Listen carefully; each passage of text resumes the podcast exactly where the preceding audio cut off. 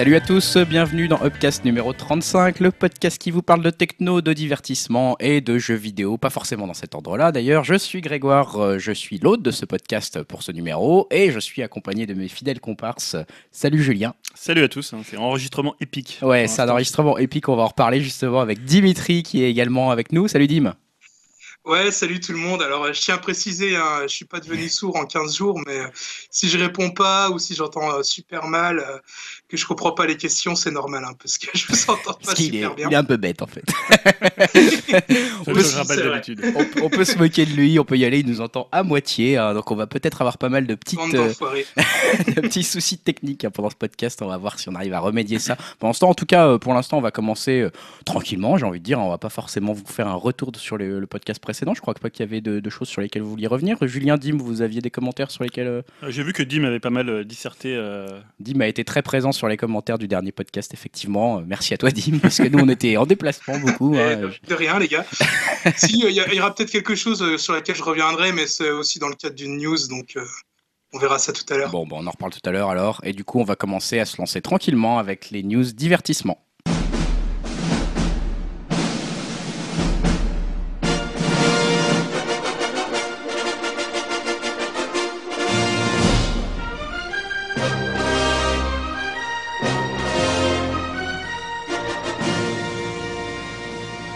Partie divertissement, on va parler ensemble de, pas mal de choses et c'est notamment Julien qui a une news assez longue euh, sur un artiste qu'on aime bien et qui a été récompensé dernièrement, c'est Dylan.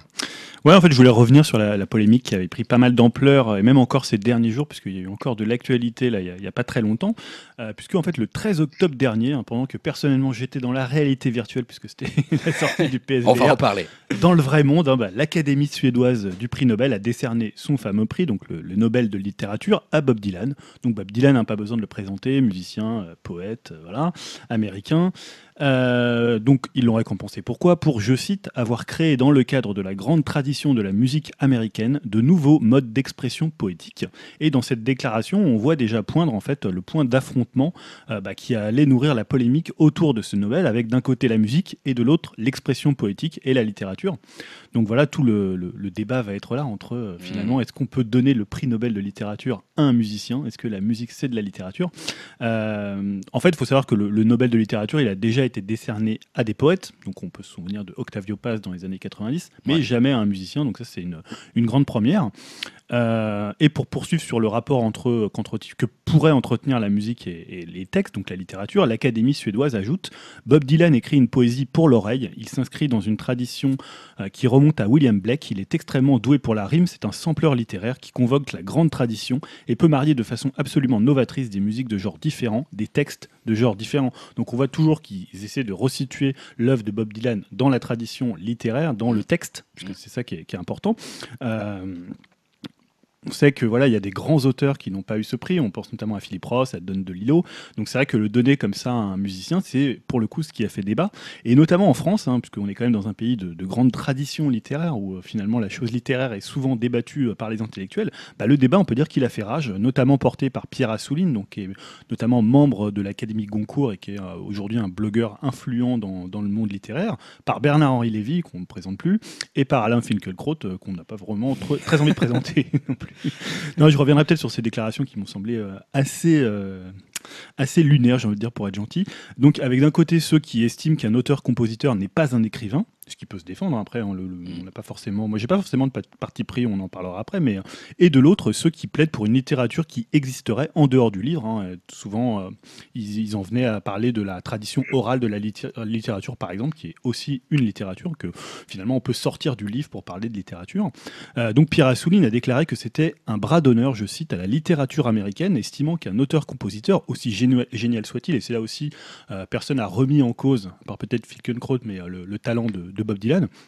Euh, voilà, on peut considérer que c'est un grand musicien ou un grand artiste, mm. mais ne pas considérer que c'est un écrivain. Donc lui, Pierre Assouline dit que c'est pas un écrivain puisqu'il n'a pas d'œuvre écrite à son actif. Sinon, dans le cas de Dylan, une autobiographie parcellaire et un recueil de poésie euh, nommé Tarantula, mais on peut pas dire que ça peut euh, mm. cette œuvre, on va dire embryonnaire par rapport à son œuvre musicale, peut justifier qu'il obtienne le, prix de, de, littérature sur ces quelques œuvres-là et pas sur son son œuvre musicale. Donc pour Michel Collard, c'est même une dévalorisation de la littérature à partir du moment où on met sur le même plan troubadour et écrivain. Donc Alain Finkielkraut regrette, lui, que la musique de variété et de rock soit en train de coloniser le reste de la culture.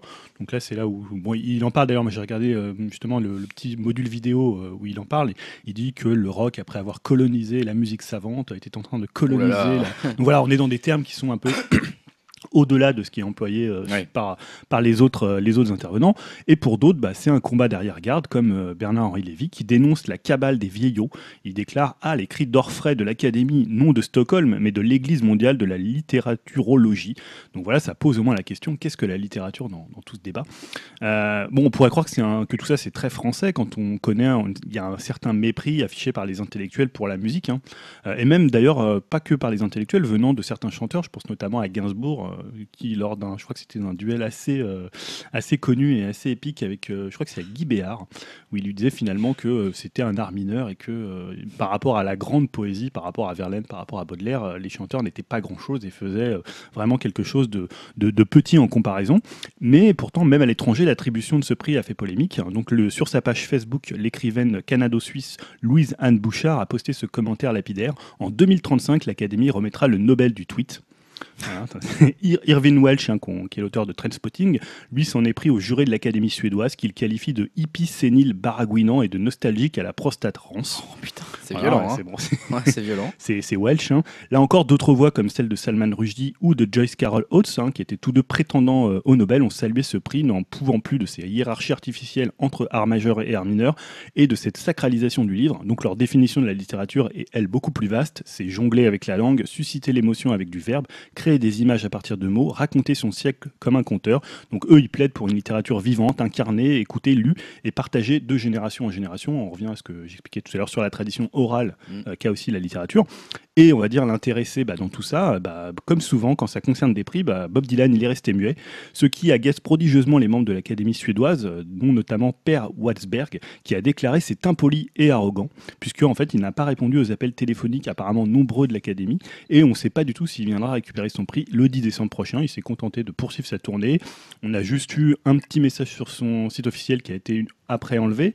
Euh, on a vu que Bob Dylan avait euh, déclaré qu'il était très content qu'il obtienne le Nobel. Il y a d'autres artistes qui se sont manifestés, mais lui, il est resté silencieux euh, comme à son habitude. Hein. C'est un peu sa, marque de fabrique. Voilà, donc voilà, je sais pas ce que toi t'en as pensé de cette déclaration. Moi, je sais que même autour de moi, j'ai des gens qui me disaient ouais, c'est pas normal qu'il ait le prix Nobel de littérature, c'est pas de la littérature. Donc on est vraiment dans l'éternel débat entre la haute et on va dire entre guillemets la basse culture, entre la culture populaire et la culture savante. Bah, j'avoue que moi j'ai eu un point de vue un peu plus tranché là-dessus, mais c'est vrai que je suis moins euh, fan de littérature que peut-être certains de tes amis ou que certains des écrivains que tu as nommés ici qui accusent Dylan de ne pas mériter son prix finalement quelque mhm. part de littérature. Personnellement, voilà, je, ne vois pas ça comme euh, un art mineur, euh, je vois pas ça comme un problème spécifiquement, et je rapproche effectivement beaucoup les, les chansons de Dylan de, la, de ce que pourrait être de la poésie chantée finalement. Mhm le fait qu'elle soit chantée n'enlève pas moins bah, le caractère euh, voilà justement actuel, euh, la façon de montrer quelque chose, de dire quelque chose, de faire passer une émotion. Euh, pour moi, ça reste de la poésie. Le fait qu'elle soit chantée, chantée et éventuellement presque anecdotique finalement pour Dylan, même si je remets pas en cause ses mélodies. Mais ce que je veux dire, c'est que si on, intéresse, on s'intéresse au prix Nobel de littérature et donc à ses textes, la qualité de ses textes me semble suffisante, en tout cas pour moi, je trouve, pour qu'elle soit reconnue au niveau, pourquoi pas, d'un Nobel. On sait qu'en plus les prix Nobel ont eu euh, pas mal de, voilà, de, choses un petit peu tendancieuses dans les dernières années. On peut même parler du prix Nobel de la paix à Obama, enfin, qui avait été pas mal critiqué alors qu'il était en train de mener deux guerres en même temps à ce moment-là. Enfin voilà, euh, c'est pas, ça veut pas dire que euh, on peut pas remettre en cause un prix Nobel, même quelqu'un qui a eu un prix Nobel, même si ce prix Nobel est mérité, ça veut pas dire que le prix Nobel est une bonne idée en soi. Euh, et comme le disent d'ailleurs un peu ceux qui ne l'ont pas eu finalement, euh, c'était pas grave. Euh, l'important c'est de mettre en avant une façon de mettre la culture, de transmettre la culture.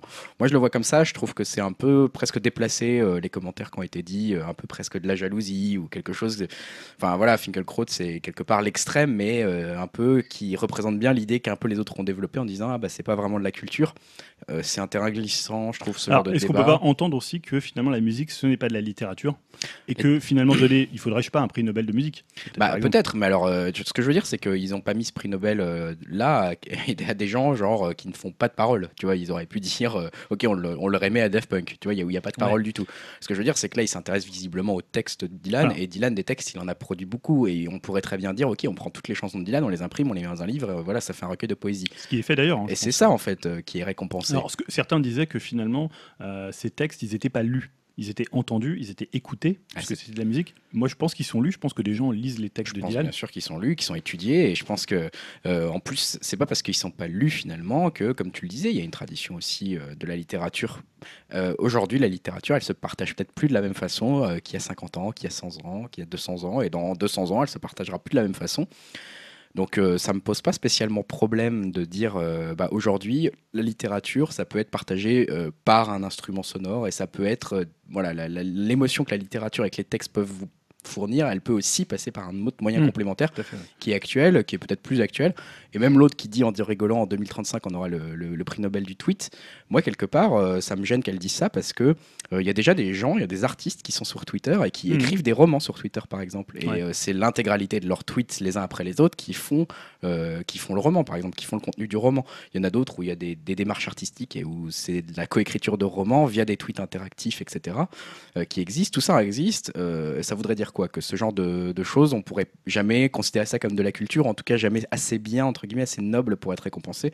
Voilà, moi je suis un peu de l'avis qu'il n'y a pas de culture noble, il n'y a pas de culture moins noble. Alors est-ce que c'est pas finalement un, espèce de combat de génération? C'est-à-dire que pour des gens de notre génération, aujourd'hui on a un peu, euh, bah, on a un peu assimilé pas, genre pas on a assimilé toute la culture, mais finalement, c'est pas que tout équivaut à tout, ce, qui, ce que reprochent d'ailleurs les gens d'une autre génération, mais que finalement, tout dans la culture peut s'entendre. On peut accueillir toute forme de culture à l'intérieur d'un bah. grand tout. C'est comme la cinéphilie. Aujourd'hui, il n'y a plus de cinéphilie comme il y avait dans les années 70, il y a une cinéphilie globale. Alors peut-être que je suis après euh, trop euh, glissant là-dessus, mais je dirais que toute culture est bonne à prendre, en fait, enfin, quelque part, et dire qu'on ne met pas la, on met pas un écrivain de chansons, on ne met pas un auteur de chansons dans un prix Nobel de littérature, pour moi, je vois pas l'intérêt de bloquer quelque part un aspect de la culture comme ça. Et j'aime pas cette logique en fait de dire ah bah non telle frange de la culture on la bloque et on la regarde pas.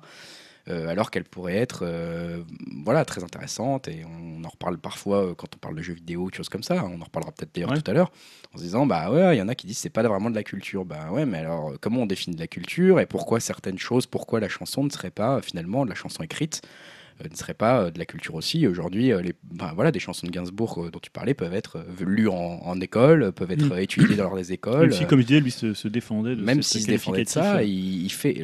c'est aussi révélateur quelque part de la place de Gainsbourg ou de Dylan dans la société et de l'influence qu'ils ont sur le reste de la société. Ce genre de prix pour moi. Et finalement, là, c'est vrai que le reproche, il était plutôt fait à l'académie que certains, euh, à qui certains reprochaient bah, de caresser le public dans le sens du poil, de dire finalement, bah voilà, c'est un, prix pour qu'on parle de ce prix justement, parce que si tu vas euh, parler d'un écrivain que personne connaît, qui arrive parfois dans les prix Nobel de littérature, euh, bah, tu n'as aucun écho. Là, en mettant Dylan, plus l'entendre. C'est la culture, on va dire, la, culture très très large, même si mm. Dylan, ça reste quand même pointu dans la musique, ça reste quand même un, artiste qui est extrêmement connu, qui est extrêmement entendu, qui a des grands succès populaires.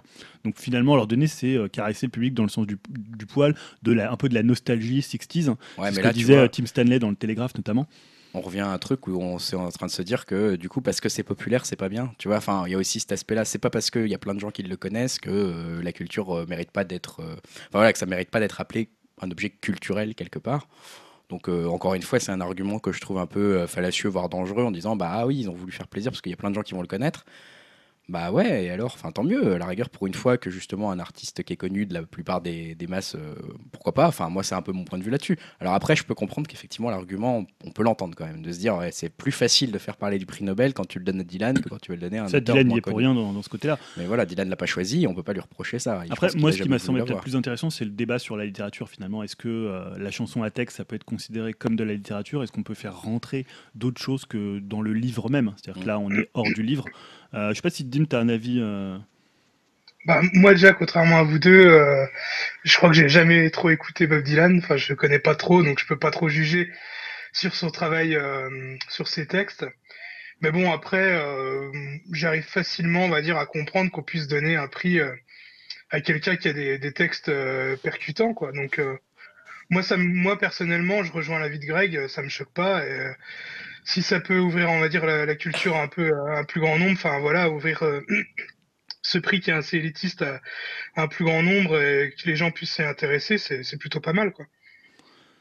Voilà, après, je, moi j'avais vu aussi d'autres d'autres choses qui allaient dans, dans le sens inverse, c'est-à-dire des gens disaient finalement cette, c'était une façon de faire rentrer le rock dans le musée, donc de lui enlever un peu sa substance, puisque le rock ça a toujours été une musique contestataire, donc après c'est le même principe que quand tu as du, je sais pas, dans les musées, où finalement quand les, certains artistes rentrent dans les musées, bah, finalement ils sortent de ce côté rebelle, de ce côté où on essaye un peu de, bah, de, de, bouger les bonnes consciences, et finalement de, faire, de donner le prix Nobel à Dylan, c'est une façon bah, de désincarner toute l'imagerie et toute entre guillemets l'idéal du rock'n'roll, même si je pense que depuis des années, hein, je veux dire, tu, tu peux acheter des vêtements punk chez H&M ou voilà. les Ramones euh, maintenant, il y a des, body, pour bébé Ramones quoi. Même euh. Dylan, je sais pas s'il est pas, enfin, tu vois, je le qualifierais pas de l'esprit du rock. Peut-être à une époque de sa vie, ouais, mais quand même, il est sur, enfin, disons qu'il est, il fait partie de la contre-culture. Il fait partie de la contre-culture, mais ça il est un peu la, on va dire qu'il est un peu la, suite de la Beat Generation. Je sais pas si reconnaître la, la contre-culture, c'est la détruire. Enfin, tu vois, c'est lui faire une place, mais ça veut pas dire la détruire. Et je pense que voilà, Dylan restera toujours Dylan. Moi, je trouve un peu. Bon, après, je suis un peu guide de bordien sur les bords, donc euh, je, considère qu'à chaque fois que finalement tu fais rentrer euh, de plus grand nombre des choses qui sont un peu subversives, tu les adoucis et tu les donnes au plus grand nombre. Euh, c'est un vaste débat sur aussi qu'est-ce que la culture et euh, comment elle doit être entre guillemets consommée, parce que c'est bien ça le problème. Bah euh, mais voilà, après, ce qui est marrant dans tout ça, je trouve, c'est quand même finalement le, silence de Dylan. Bah finalement, c'est révélateur de ça. Je pense qu'il a la bonne attitude en répondant pas à ça. Est-ce que tu penses qu'il ira chercher le prix? Parce que tout le monde se demande, certains disent qu'il ira pas, moi je pense qu'il ira pas. Moi je pense qu'il ira pas non plus. Je pense que justement, comme tu dis, l'esprit rock qu'il essaye d'incarner ou qu'il incarne peut se révéler aussi là, en, ne commentant pas, en n'allant mm. pas le chercher, en disant voilà, Et ce sera pas le premier d'ailleurs, je crois que Sartre n'avait pas accepté le prix et Einstein pour le prix Nobel de, je crois, de physique. C'était déjà très très rock'n'roll. C'était déjà c'est une attitude rock'n'roll ou alors certains disent ouais mais finalement c'est un peu une attitude d'enfant gâté ou de tu vois c'est toujours le truc finalement quand tu ouais mais tu, refuses un prix. Au final il y aura toujours quelqu'un pour lui dire du mal de lui alors que le mec ne l'a pas demandé ce prix. C'est ça en fait j'ai l'impression que le pire c'est qu'il s'en fout. il, va il continue il fait sa il fait sa musique il continue à faire ses tournées il sort ses albums il écrit ses trucs et je pense que ça l'atteint même pas en fait c'est même pas calculé de sa part. Non je pense que c'est vraiment pas calculé pour le coup. Je pense pas qu'il y ait une stratégie de com en se disant tiens je vais pas y aller je vais y aller. Je pense pas qu'il il endorme pas la nuit en se disant qu'est-ce que je vais faire par rapport à ce prix je pense qu'il s'en fout quoi. Peut-être qu'il est content de l'avoir eu j'en sais rien. Parce que euh, il avait déjà eu des, relations un peu bizarres avec euh, notamment quand il a vu un Oscar ou quand Obama devait le décorer il n'était pas allé la première fois. Finalement il avait accepté la deuxième. Donc euh, j'ai l'impression que parfois si je sais pas s'il est touché par des arguments du truc il y va. Si je sais pas il a rien à faire il y va. S'il a pas de c'est ça. J'ai rien ce soir c'est bon je suis libre je viens. Ouais j'ai un prix mais voilà si, j'avais décidé de regarder un film bon, après c'est vrai que c'est toujours un truc un peu étrange en tout cas c'est vrai qu'on en a parlé et c'est toujours intéressant justement que le choix du prix Nobel se fasse comme ça que ça, ça change un peu et qu'on puisse le commenter. Moi j'ai trouvé ça appréciable juste pour le geste. Alors peut-être c'était un mouvement de com de la part du prix Nobel et de l'Académie du prix Nobel. Sur moi il a plutôt marché. Ce qui était dommage c'est que ça allait un peu dans les extrêmes. C'est-à-dire de, certains disaient ah oui bah, après dans le futur on donnera des, un prix Nobel du tweet par exemple à Donald Trump on mettait un peu tout et n'importe quoi. Mais tu vois, là, c'est pas un argument. Enfin, là, pour le coup, c'est juste du sensationnalisme et de dire. Euh, je, comprends le débat sur est-ce que c'est de la littérature ou c'en est pas. Pour moi, il est tout à fait justifié. Voilà, ça, ça se débat et j'ai pas forcément un avis tranché là-dessus, même si je pense ouais, plus, qu'on peut introduire le, texte dans la littérature, enfin le, texte même chanté. Mais je trouve que c'est un débat qui se tient un peu plus que ah bah, ce truc de dire bon, bah, voilà, après il y aura des tweets, après je sais pas, il y aura les gens qui écrivent mal sur les SMS, ça sera. Tu vois, après c'était une espèce de dérive où c'était. Voilà. c'était euh, la remarque la plus con qu'on pouvait faire. Euh, voilà, bref, je trouve. Bon, on va revenir quand même à des trucs un peu moins pointus, quand même, parce que là, ça me semble un peu trop intelligent pour moi. Euh, moi, je voulais vous parler d'un projet qui me, qui me hype pas mal et je voulais vous partager ma hype. Et là, je reviens plutôt vers, euh, on va dire, le, bon gros truc qui tâche. Hein. Quoique, c'est peut-être un petit peu pointu quand même, mais je dis vraiment un tout petit peu. C'est le prochain film de Duncan Jones qui s'appelle Mute, qui a commencé cette semaine, dont je voulais vous parler. Et on a appris notamment cette semaine qu'on avait un peu des nouveaux, des nouveaux personnages de casting. En l'occurrence, cette semaine, c'est Justin Theroux qui a été annoncé euh, dans le casting, qui vient rejoindre Alexander Skarsgård, Paul Rudd et Sam Rockwell sur le plateau. Hein, donc euh, des beaux noms, hein, en tout cas moi je trouve. Euh, on sait que j'aime beaucoup Justin Theroux, hein, notamment The Leftovers. je n'arrête pas de le recommander. Continuez à regarder The Leftovers si vous ne l'avez pas encore fait. Et donc voilà, donc le, réalisateur, donc Duncan, Duncan, Jones, qui va faire ce fameux mute. Donc le fils de Bob Dylan, le, fils de David Bowie. le fils de David Bowie, exactement. C'était déjà fait remarquer en 2009 avec un film qui s'appelait Moon. Je ne sais pas si vous l'avez vu. Toi, Dim, je crois que tu l'as vu, Moon. Ouais, ouais, je l'avais vu, ouais, il était pas mal. Ouais, ouais c'était, euh, c'était un film intéressant, en tout cas remarquable, on va dire, euh, dans le, qui méritait d'être remarqué. Euh, il avait ensuite continué à intriguer un peu le plus grand public avec Source Code, que moi j'avais trouvé quand même beaucoup moins bon personnellement. Et enfin, il a, il a signé très récemment hein, le blockbuster d'Heroic Fantasy Warcraft, qui est pour le coup une grosse merde. Ah, qui, qui sort en vidéo là. c'est mon avis personnel, hein, je, je sort en vidéo là. Que je rejoins. Pour le, pour, alors que pourtant je suis plutôt fan de Blizzard, mais là, je, non, j'ai pas pu. Bon, bref, en tout cas là. D'ailleurs, il a parlé cette semaine comme quoi il était quand même, il était intéressé pour signer une suite aussi. Oh bah, il ferait mieux de se, non Il ferait mieux de non. Ah, euh, là, pour le coup, Mute, euh, donc son prochain film a priori euh, est coécrit par par bon, par lui-même et puis par Mike Johnson et produit par leur société Liberty Film, sera distribué par Netflix, hein, donc qui continue à essayer de passer à des à des projets de plus en plus avec de plus en plus d'ampleur. En plus, à la musique, c'est Clint Mansell qui fera la musique, hein, donc qui avait notamment fait la musique de Requiem for a Dream, hein, qui avait quand même marqué une génération. Mm. Le, le projet décrit, le film est décrit comme un Casablanca du futur. Voilà, ça va suivre l'enquête dans un Berlin futuriste euh, qui est un point de passage pour des migrants, des gangs, etc. Donc ça suit un, barman muet, hein, donc Alexander Skarsgård, qui va chercher à retrouver sa femme disparue. Et il va croiser des mystérieux personnages, hein, Paul Rudd qui sera un chirurgien, ainsi qu'un homme étrangement tombé de la lune. Hein. Donc là, on retrouvera Sam Rockwell qui a priori reprend son rôle de Mute, de, Moon, pardon. Donc un, peu plus étrange parce que ça pourrait être vu comme une éventuelle suite à Moon, qui est un film, euh, on, imagine mal une suite. Enfin, c'est assez compliqué. Et alors, euh, Alexander Skarsgård, c'est le mec de True Blood, ouais, c'est ça. Le grand blond. Il a joué dans True Blood, un espèce de, de dieu norvégien. pour Thor, il aurait bien été dans. De vampire. il est beau gosse. Ah, il, est, assez beau gosse, ouais.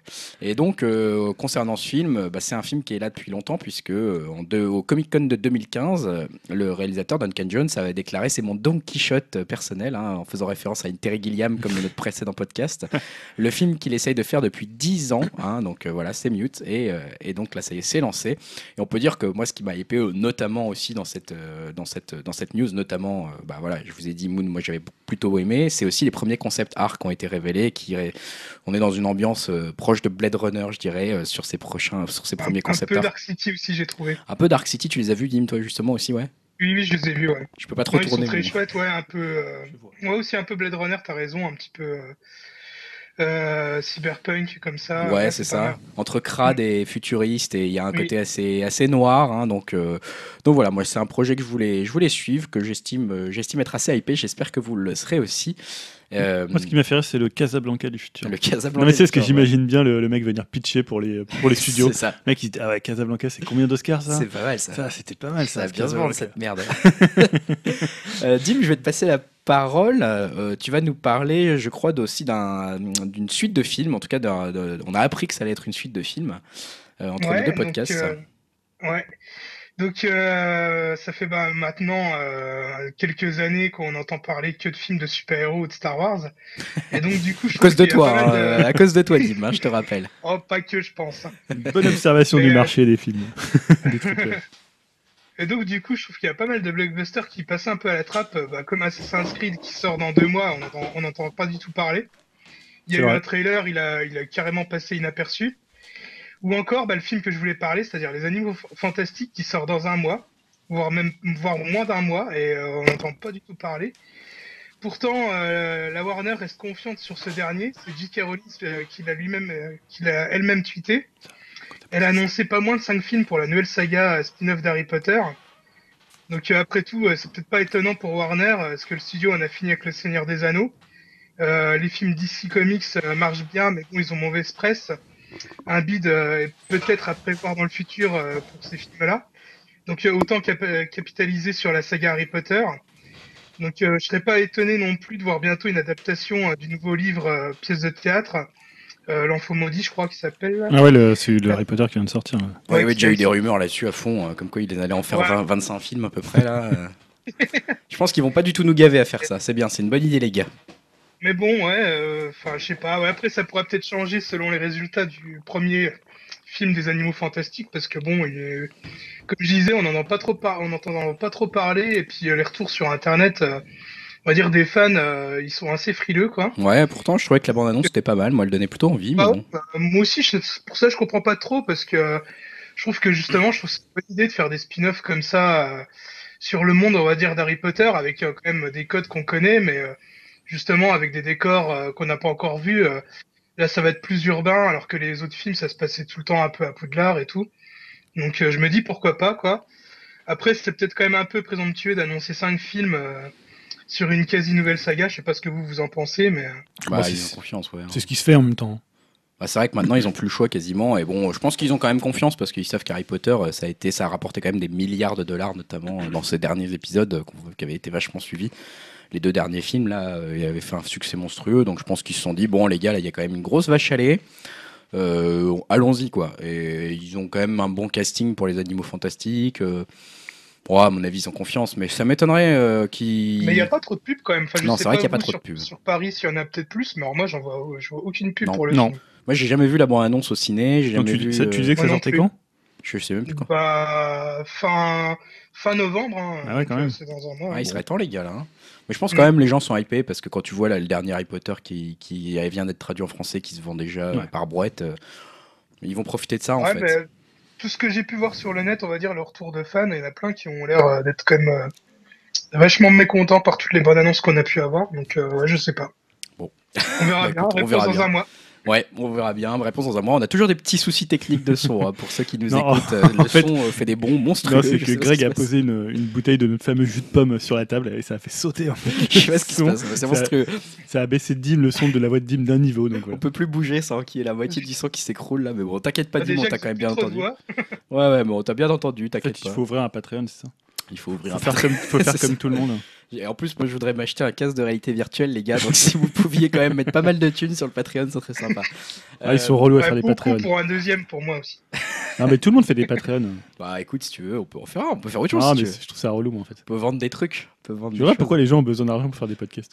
Bah parce que c'est un investissement quand même le matériel qu'on a. Arrête. Oui, mais bon, les gens ils ont pas. Après, c'est vrai qu'on le fait pour le plaisir quoi. T'as pas 12 ans, hein, tu peux te payer un casque. Il y en a qui ont 12 ans dans les podcasts. après, on les écoute pas. Mais bon. Non, mais je suis toujours étonné après, ça engage que moi, mais bon. Non, mais tout ça n'engage que Julien. voilà, tout à fait. Quand on fera notre Patreon, vous pourrez me fusiller. C'est ça. Dès que tu pars du podcast, je fais un Patreon. J'en profiterai. Euh, je vais reprendre la parole pour parler un peu. Alors, on, va, on reste dans la partie divertissement, mais de façon un peu détournée cette fois-ci, parce que je voudrais parler d'Obama. Vous avez peut-être vu passer cette news que j'avais trouvé assez, assez rigolote. Peut-être que vous aurez des commentaires là-dessus. C'est Obama, voilà, qui est en fin de mandat, donc il s'amuse un petit peu dans les médias. Hein. Il prend un peu son temps pour répondre à des, à des interviews. On, on, savait que c'était un peu un nerd, un geek, hein, Obama, et ça s'est confirmé là dans une, dans une interview qu'il a fait auprès du magazine euh, Wired euh, aux États-Unis. Donc, euh, il a parlé un peu de ses films de science-fiction préférés. Hein, et donc, il a fait une liste de sorties quand même principalement de sa jeunesse, on va dire des années 70-80, avec quelques références un peu moins qu'on pouvait peut-être un peu moins attendre là. Je le vois bien dans le bureau Val, tu sais, une liste, liste de mes films liste SF préférés. C'est exactement ça. Ever, ever. Validé par la CIA, par le FBI. Il faut pas que ça sorte. Tu vois. Ne pas déranger, de not disturb sur la, porte pendant qu'il fait. Rendez-vous important là. Et chaque fois qu'il est en m'attente, il ferme toutes les portes à clé. Enfin bon, Dans cette liste, Julien, tu l'avais vu la liste ou pas Non, j'ai pas vu. Tu veux essayer de deviner un petit peu certains des ah films qu'il y a? Vas-y. Euh, bon, Star Wars. Ouais, il y a Star Wars, effectivement, un nouvel espoir. Hein. Il y, a déjà eu pas mal de fois euh, des Stormtroopers, choses comme ça, la Maison Blanche, et il avait l'air d'être bien fan. Ouais, il aime bien, effectivement. Mais bon, il pouvait pas de pas le mettre. C'est vrai qu'en termes de, science-fiction, les années 70, euh, voilà. Hein. Ouais. Blade Runner Il l'a vu au cinéma. Euh, Blade Runner, il l'a il mis aussi hein, pour son aspect un peu sombre, etc. il, a, il, a, commenté ça. Blade Runner, bien vu.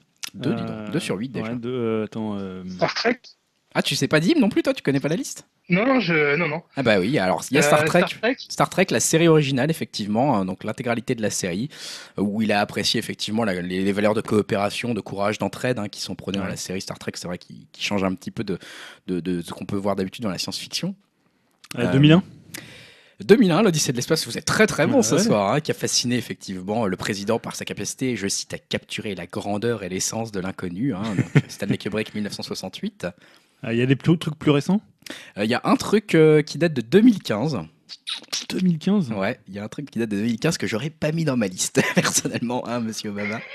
Je un truc avec. Euh, c'est qui l'acteur avec. Tom Cruise? Non, c'est un truc avec Matt Damon. Ah, Seul sur Mars? Ouais, Seul sur Mars de Ridley Scott 2015. Hein, donc voilà, je pense que je sais pas pourquoi. Ça a cartonné aux États-Unis. Hein, ouais, ça a cartonné. Moi, j'avais trouvé ça divertissement, mais pas, cartonné, hein. pas complètement dingue. Donc, euh, je suis un peu. Il y avait eu des bonnes critiques quand même à la sortie de ce film. Ouais, ouais, c'était pas. pareil, j'étais un peu mitigé. Enfin, j'ai pas détesté, mais j'étais un peu mitigé quand même. Mais... Alors ensuite, est-ce que vous avez euh, d'autres idées de films? En même temps, vous les avez quasiment tous trouvés. Il y en a un autre qui est plus récent. Des singes? Non, il n'y a pas la planète des singes. Hein, pour les États-Unis, remarque, ça aurait été une bonne, un, bon clin d'œil. je m'excuse auprès des Américains qui nous écoutent. Euh, non, il y a un film aussi plus récent qui est de 1999. C'est un bel indice en vous donnant la date. Matrix? Ouais, Matrix, Dave Wachowski, 1999. Voilà, c'est vrai que c'est rentré tout de suite dans les classiques bah de la science-fiction. Euh, et ben, je crois que vous m'avez euh, tout cité, sauf deux films. Alors, il y en a un de Steven Spielberg qui date de 1977. ah oui. Ah rencontre du troisième type. Bien vu, Dim, c'est exactement ça. Hein. donc voilà, encore une fois, plutôt un aspect euh, peaceful que, que guerre hein, dans ce film.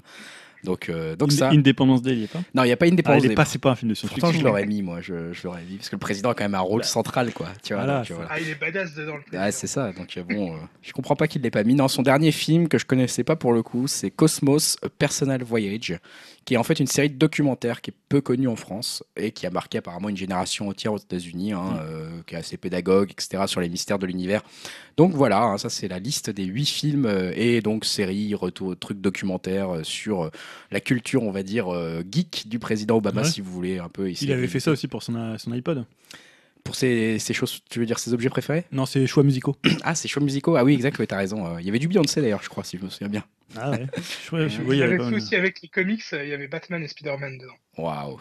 Ah, tu vois pourquoi il est, il est, vraiment hype notre président. Ah, peut-être notre président. peut-être qu'on l'aura comme invité un jour. Ouais, on va l'inviter. Quand il sera plus en mandat, là, il va pouvoir on va faire une petite chronique. On va parler de, projets un peu moins nobles, de films un peu moins sympathiques et de, qui ont peut-être qui auront sûrement une moins belle aura dans le futur. Euh, c'est Dimitri qui va nous faire le point des projets pourris. Et eh ouais, je commence euh, cette partie avec une news qui va vous ravir. je pense que c'est un de vos films préférés euh, à vous deux. Je parle évidemment de Jumper avec Hayden Christensen. Ah, ah oui, je me souviens de ce film. Bien sûr qu'on adore. Eh bien, cette magnifique saga constituée, constituée d'un film va renaître de ses cette saga constituée d'un film. Et ce ne sera pas un nouveau film, malheureusement, mais une web série euh, diffusée sur YouTube. Oh là là euh, oh, le Doug Liman, le réalisateur du film. Donc, Doug, Liman, c'est le réalisateur de Edge of Tomorrow ou encore du deuxième Jason Bourne, il me semble. Oh, pour pas mauvais. Mettra en scène le pilote, le pilote et euh, la série euh, sera tirée de Impulse, c'est la suite du roman Jumper, donc je vous avoue que j'ai appris au, détour de cette news. licence était tirée de livres. À mon avis, euh, les livres là, ils n'auront pas de récompense. pas de prix Nobel de littérature pour eux. par contre, une super mauvaise nouvelle, c'est que bah, le meilleur acteur des années 2000, donc Hayden Christensen, ne reprendra pas, ne reprendra pas son rôle. Il doit sûrement être occupé à tourner un direct ou vidéo avec Nicolas Cage ou peut-être qu'il a simplement arrêté le ciné pour faire une reconversion. Il fait peut-être euh, une formation AFPA, menuiserie, je sais pas. Ah putain. T'es vraiment pas sympa. Il était très bon acteur dans Star Wars quand même. Attends. Mais il s'est retiré du milieu en plus. Il s'est retiré de... Ouais, il s'est retiré un peu. Tu sais, quand il roulait dans l'herbe avec Nathalie Portman, là, c'était quand même assez bien joué. Hein. C'était pas mal. J'essaye de faire un Dim, Dim qui défend des scènes indéfendables, tu vois. c'est impossible. oh, bah, c'est bien pourri. Hein. Avec euh, un deuxième film donc euh, bah, Leonardo DiCaprio, bah, il est bien content parce qu'il a eu son Oscar. Maintenant, il s'en fout et euh, il peut faire un peu ce qu'il veut. Et euh, ce qu'il veut faire, bah, c'est un film Captain Planet. Donc, alors que j'étais petit, bah, je regardais un peu tout et n'importe quoi en dessin animé. Je mettais même Princesse Sarah histoire de pas louper des BZ. Mais alors ça, Captain Planet, j'avais vraiment jamais pu regarder. C'est nul, putain, c'est naze. c'est le truc le plus nul du monde, quoi. voilà, bah, je connais personne qui est fan de Captain Planet. bah si, il est Leonardo DiCaprio. Est-ce que le film des Maîtres de l'Univers est sorti déjà non, pas encore. Je crois ah pas. Non. Ah non, on en a parlé déjà, mais il n'est pas encore sorti? Non. Non, non, c'est encore en projet. Il me semble que c'était le réalisateur de G.I. Joe 2 qui doit le faire. Je pense qu'on pourrait faire un deuxième point là encore. Oh putain. Un, point. Donc euh, voilà, c'était un peu en plus à l'époque la mode des dessins animés à morale, euh, et ça m'a toujours gonflé comme c'est pas permis, euh, du style à la fin des, du dessin animé, on voyait faut pas traverser en dehors des passages coupés ou des choses comme ça. c'est trop ça. Les enfants, il ne faut pas jeter vos papiers par terre. Putain, ta gueule, je fais ce que je veux. Alors ça se trouve, bon, Leonardo, Leonardo DiCaprio, euh, il choisit pas non plus ses projets n'importe comment, mais j'étais quand même obligé de mettre cette, adaptation dans, dans ce point-là. Ah ouais, c'est clair. Mais il va être producteur, hein, tu dis, il va pas, il va pas jouer dedans, j'espère. Il est producteur avec euh, Paramount, mais par contre, ouais, on sait pas s'il va jouer dedans. Mais je vois même pas ce qu'il va faire comme scène d'action, quoi. Moi, j'aimerais bien quand même le voir jouer dedans, quoi. Juste euh, faire le rôle principal avec un mulet vert, quoi. Et on sait pas, on sait euh, par quel financement, euh, quel, gouvernement a financé le film C'est Bachar el-Assad qui, est responsable du financement. C'est l'argent des hôpitaux des enfants. C'est exactement ça. pour se payer des pubs. c'est projet pourri jusqu'au bout, tu vois, pourri dans tous les sens du terme. projet ripou. Bon, après, DiCaprio, c'est pas trop étonnant qu'il s'intéresse au perso, ouais, vu ses convictions écologiques, hein, comme on disait. Et euh, le film devrait être euh, une suite euh, au dessin animé et suivre un Captain Planet désabusé par le monde qui l'entoure et qui a la recherche des adolescents qui l'accompagnaient jadis. ça sent un peu le truc un peu sérieux comme la première bande-annonce de Power Ranger. Donc, ah, ils, essaient de, ils, essaient de, faire un truc à la Marvel, c'est un peu dark et tout. ouais, tu vas voir Captain, Captain machin là, qui fume des clopes et tout, qui, boit de l'alcool. Qui a un cancer, une cirrhose. Et donc, dernier point, mais euh, non des moindres. Donc euh, je pense que là c'est officiel, Michael Bay et ses scénaristes, ils doivent nager dans une piscine complète de coke. le prochain film Transformers sera inspiré par la légende arthurienne. Donc, par exemple, on apprend euh, que les pouvoirs magiques de Merlin lui sont à l'origine d'un Transformers et d'un nouvel artefact cybertronien qui serait lié à la mythologie du roi Arthur. Donc le roi Arthur, justement, un acteur vient d'être casté pour jouer le rôle il s'agit euh, d'un certain euh, Liam Garrigan qui est connu euh, pour avoir joué le rôle, attention, suspense, du roi Arthur dans la série Seven Time. Ah, ils ont été chercher loin, quoi, le mec.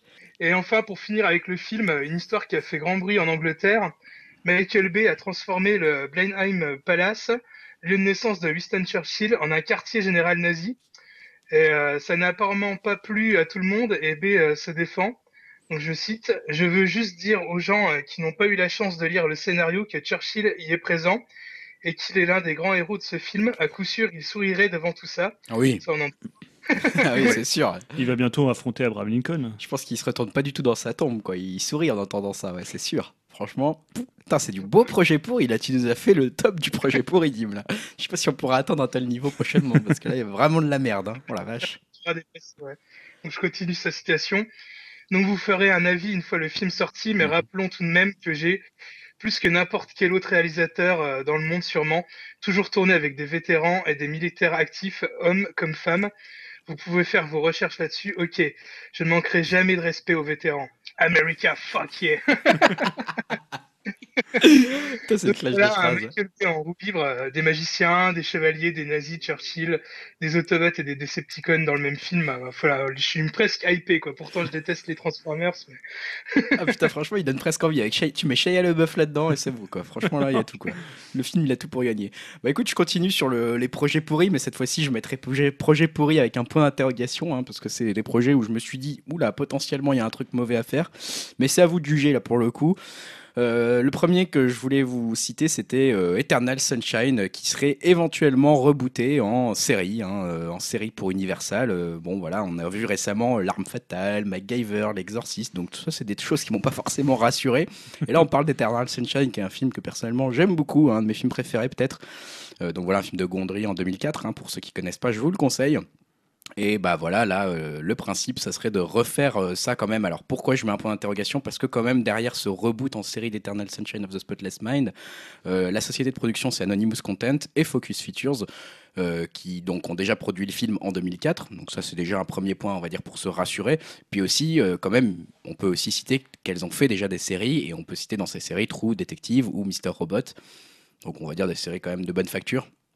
Donc ça peut rassurer un petit peu, mais quand même sur le principe, moi je dis projet pourri, point d'interrogation, à voir. Deuxième projet potentiellement pourri. Après, excuse-moi si je peux, si je peux revenir là-dessus. Euh, après, euh, moi par exemple, à l'époque, quand j'avais appris qu'il allait avoir une série sur Fargo, euh, je voyais pas trop l'intérêt. Et au final, vu que ce que ça a donné, c'est une de mes séries préférées actuelles. Donc je me dis pourquoi pas, on peut peut-être quand même laisser une chance ah bah clairement, à ce hein. projet-là. Hein. Non non clairement, c'est pour ça que je me dis projet pourri pour interrogation. Parce que ce qui me rassure quand même, c'est que ça soit les mêmes, voilà, les mêmes sociétés de prod, etc. Bon après c'est pas voilà, je sais pas si Kaufman reviendra au scénario qui est quand même. Euh, c'est projet risqué plutôt. Ouais c'est un, c'est un peu un scénariste de génie, donc euh, je sais pas s'ils arriveront à retrouver la même euh, folie qu'il y avait dans ce film sur la durée d'une série. En plus ça peut un peu s'essouffler quoi. Donc voilà, c'est vrai que c'est un projet risqué. Projet pas forcément risqué, mais en tout cas moi qui me gave, voilà, dans les, pour terminer un peu avec ça, c'est c'est, vous avez peut-être vu hein, d'ailleurs cette news, c'est Aladdin, hein, les aventures d'Aladdin, de Jasmine et du génie. donc je parle du film de Disney qui Avec Kevin Adams. Voilà, non, non, pas celui de qui est un excellent film. C'est un excellent film selon notre partenaire à le cinéma, à le ciné tout court, le cinéma. donc là voilà, ça va être, ça va être donc fait en film, comme d'autres films, comme d'autres projets de Disney, et ça serait Guy Ritchie qui serait pour, qui serait, qui serait le réalisateur de ce de ce prochain film en prise de vue réelle, hein, donc un vrai film hein, avec des vrais acteurs. On a appris aussi entre nos deux, euh, deux podcasts qu'il y avait John Favreau, alors ça remonte un petit peu, mais il y a John Favreau, le réalisateur des deux premiers Iron Man et du livre de la jungle, euh, version 2016, qui a annoncé aussi qu'il allait euh, refaire également un dessin animé de Walt Disney en film, ça serait Le Roi Lion. Ce qui nous amène quand même à 17 projets sur lesquels Disney a confirmé travailler en adaptation live. Hein. donc je vais vous tous vous les reciter pour qu'on soit bien, vous comprenez un peu pourquoi je suis, un peu saoulé par ce genre de projet. Donc on a Aladdin, hein, qui, est la news, euh, La Belle et la Bête, hein, qui va bientôt sortir, c'est le 22 mars 2017, Cruella, Dumbo, Le Livre de la Jungle 2, Le Roi Lion, La Petite Sirène, Maléfique 2, Mulan pour novembre 2018, Une Nuit sur le Mont Chauve, qui est une scène de Fantasia qui vont me faire un film, Peter Pan, Pinocchio, le prince charmant, Rose Rouge, qui est la sœur de Blanche-Neige, Clochette, Merlin l'Enchanteur et Winnie l'Ourson. Voilà. Donc moi, j'en ai un bol. Il aussi, euh, t'as pas cité, il y a Mary Poppins 2 aussi. Ah, moi, ce que je, euh, je, comprends certains, mais alors par exemple, le roi lion, c'est quoi le casting? Il n'y a, aucun humain dans le roi lion? Bah ouais. Je comment ils vont le faire en prise réelle? Vous avez vu euh, le livre de la jungle? Moi, j'ai pas vu. Mais non, mais dans le livre de la jungle, bah, déjà, il y a. Franchement, c'était une méga bonne surprise, euh, le livre de la jungle. Ouais, c'est ce qu'on ce m'a dit. Ouais, il y avait beaucoup. Apparemment, moi, j'étais vraiment un peu comme ça à l'arrache, quoi. J'étais vraiment agréablement surpris, donc pourquoi pas. C'est plus l'autre film avec Guy Ritchie qui me fait peur, parce que bon, rien que quand je vois la, la dernière bonne annonce de, du roi Arthur là, qui va sortir prochainement, qui réalise, je sais pas si vous l'avez vu, mais wow, non, j'ai pas vu moi. C'est bien bien nanar. Hein. Ouais, bah moi j'en ai, j'avoue que j'en ai un peu marre quand même de ce genre de truc, mais oui, ça va être clairement des animaux numérisés en, fait. Hein. En plus, Guy Ritchie, c'est un peu un bon film sur 5 quoi. ça, fait vrai. ça fait pas beaucoup quand même. Il en a fait combien 5 Ok, bon. non mais parce qu'il est, il est apprécié, mais moi je trouve c'est un peu un tâcheron quand ouais, même. c'est un peu un tâcheron. Moi j'avais bien aimé le premier, euh, premier euh, comment Sherlock Holmes. Euh, ouais, moi sans plus. Hein. Le premier, autant j'ai détesté le deuxième. Et... Moi, je... ouais, bon, bref. Et on va finir en fait cette partie divertissement quand même avec un gros morceau. C'est le point trailer, l'heure des trailers, comme dirait Julien. Tout à fait. Gardons cette formule. qui mis... pourra nous rendre riches peut-être un jour. Ça. on, s'est mis quelques trailers sous, sous la dent. Hein, et bon, bien sûr, on a parlé de trailers. Dim, je crois que tu avais quelque chose à nous, à nous dire, un film à nous proposer, un trailer à nous soumettre dans ta sélection? Euh, ouais, Rogue One, parce que ça vous étonne. Alors, dis, est-ce que tu peux nous resituer cet épisode dans la saga et ce que ça va raconter Pour ceux qui n'auraient pas suivi. C'est le spin-off qui va raconter l'histoire euh, du texte déroulant euh, de l'épisode 4, c'est-à-dire euh, une bande de, de, rebelles mercenaires qui vont voler les plans de l'étoile noire. Donc ça va se situer entre le 3 et le 4, enfin surtout un petit peu avant le 4. Et donc voilà, une, une, une équipe de rebelles qui vont essayer de voler les plans de l'étoile noire et euh, dedans donc euh, on verra euh, Dark Vador entre autres. je sais pas, vous l'avez vu vous la bande annonce Ouais. Bah oui. On a été la voir, hein. tu nous l'as soumis, on a été la voir. on fait notre travail. Hein, vous en pensez quoi? Enfin, Je trouve que moi, visuellement, ça m'a bien accroché. Bah, j'avoue que je suis de plus en plus hypé. Ça fait un peu chier parce que je me suis encore fait avoir par Disney quoi, pour C'est ça. Moi j'ai maintenant la jurisprudence Star Wars épisode 7. C'est-à-dire que j'étais super hypé par la bande-annonce et quand j'ai vu le film j'étais un peu moins hypé. T'as été déçu ouais. Voilà donc là je me dis ouais c'est bien fait, il y a tout ce que tu veux voir dans un film de Star Wars mais est-ce que ça va fonctionner sur deux heures? Ils sont très forts sur les bandes-annonces hein, quand même. On peut pas dire là bah, c'est... Euh, moi, moi, surtout ce qui me fait peur c'est euh, les multiples reshoots, toutes les toutes les rumeurs, on va dire, autour du film, euh, le compositeur français Alexandre Desplat qui s'est barré il y a à peine un mois qu'on avait eu cette news-là pour être remplacé par euh, Michael euh, Giacchino. Donc euh, bon, après on verra bien. Je sais, la bonne annonce en tout cas, je trouve qu'elle est vraiment efficace, c'est super bien filmé. ce que j'ai déjà pu dire, je, ne sais pas si ça sera le meilleur des Star Wars, mais en tout cas, j'ose espérer que ça soit le plus beau au niveau de la réalisation et des plans. C'est vrai que c'est beau. Hein. C'est vrai que c'est bien filmé. Chaque, chaque plan de vaisseau et tout, je trouve que c'est vraiment magnifique. Mais toi, t'en sais un peu plus justement sur ce qui a poussé un peu les compositeurs à se barrer, les, les reshoots, etc. Enfin, il y a une mauvaise ambiance ou il y a un truc comme ça qui se passe là ou quoi? Je me suis renseigné un peu. Euh, non, après, euh, c'est que des bruits de couloir, on sait pas vraiment. Euh, Alexandre Desplat, voilà, je crois qu'il en avait un peu marre de, de travailler un peu dans l'urgence. c'est pour ça qu'il a, il était trop sous pression qu'il a voulu partir. C'est ce que j'ai entendu dire, donc après c'est vraiment pas du sûr. Et euh, bah pareil quoi, comme quoi aussi euh, Gareth Edwards, le réalisateur, euh, qui n'aurait pas le directeur cut ah, et qui serait euh, qui serait aidé ouais par, par un autre un autre monteur pour le, le montage final. Donc bon, on verra bien. Après, il n'y a plus que deux mois à attendre pour, pour voir le résultat final. Ouais, ça va aller vite, mais c'est vrai que la bande-annonce est réussie. Hein. Rien à dire là-dessus. Si bon, le truc qui était bien, c'était de voir Matt Mikkelsen. C'est la première fois qu'on le voyait dans les bandes annonces. il y a Forest Whitaker aussi. Ça... ça, rassure quand même. Hein. Moi, j'aime beaucoup Matt Mikkelsen. Donc, y a Forest Whitaker aussi. Forest Whitaker, je suis un peu moins fan perso. Voilà, dans ce bah, filmographie, il y a un peu des trucs merdiques, mais. Mais là, ouais. C'est un très bon acteur quand il veut. Euh, des fois, il cachetonne un peu, mais quand il veut, c'est un super bon acteur, je trouve, euh, Forest Whitaker. Ah oui, oui. En tout cas, au niveau des castings, ils sont toujours, euh, ils sont toujours au top, je trouve, quand même, euh, Disney Star Wars. Ouais, c'est vrai. Euh, dans les autres bandes annonces qu'on a vues euh, pour cet épisode, moi je vous avais soumis euh, Salt and Fire de Bernard Herzog. Est-ce que vous l'avez vu la bande annonce déjà? Est-ce que vous avez été faire votre boulot? Oui, tout à fait. C'est vrai qu'il était fait. Ah oui, j'étais fait. Alors qu'est-ce que vous en avez pensé? Ah, juste, pour préciser, c'est le réalisateur de Bad, Bad Lieutenant. C'est aussi pour ça que je me t'ai dit tiens. Ah, moi je connais assez mal son œuvre Werner Herzog. Quoi. Et alors, qu'est-ce que tu as pensé de cette bande-annonce Est-ce que ça vous a donné envie? Est-ce que ça vous a hypé? Ou est-ce que ça vous a fait un peu chier? Non, j'ai trouvé ça assez mystérieux. Euh, l'ambiance, euh, non, non, j'ai trouvé ça assez intéressant. Ouais, donc... Moi aussi, je trouvais que c'était, enfin, je trouvais que c'était bien filmé. Et, euh, J'étais content de voir qu'il y avait au casting Michael Shannon, un acteur que j'aime beaucoup. Effectivement, c'est aussi une des raisons pour laquelle je voulais un peu parler de ce film. Hein. donc ça, il continue un peu. Werner Herzog, il fait il fait un peu un tour des, lieux les plus primitifs, les plus reculés de la planète dans ses films. Et là, il continue avec Salt and Fire, hein, puisqu'il nous amène dans le désert euh, d'Uyuni, je ne sais pas comment ça se prononce, mais c'est un grand désert de sel euh, en Bolivie. Euh, voilà, donc avec quelque chose de très visuel, très prenant, je trouve, au niveau de l'image. Et en plus, donc, on va suivre une scientifique qui accuse le responsable d'une grande entreprise d'avoir provoqué un désastre écologique dans le désert bolivien. et a priori, il va y avoir un volcan qui menace d'entrer en éruption. Euh, qui va un peu changer les plans de ces, deux camps qui étaient, opposés à la base. Et donc le fameux grand, la grande entreprise, le, le, PDG le responsable de cette grande entreprise, c'est Michael Shannon, comme tu le disais, Dim. Donc un acteur qu'on aime bien, hein, qui a vraiment euh, une tête très particulière et que j'aime beaucoup voir. Donc je m'étais dit que ça serait sympathique de voir ça.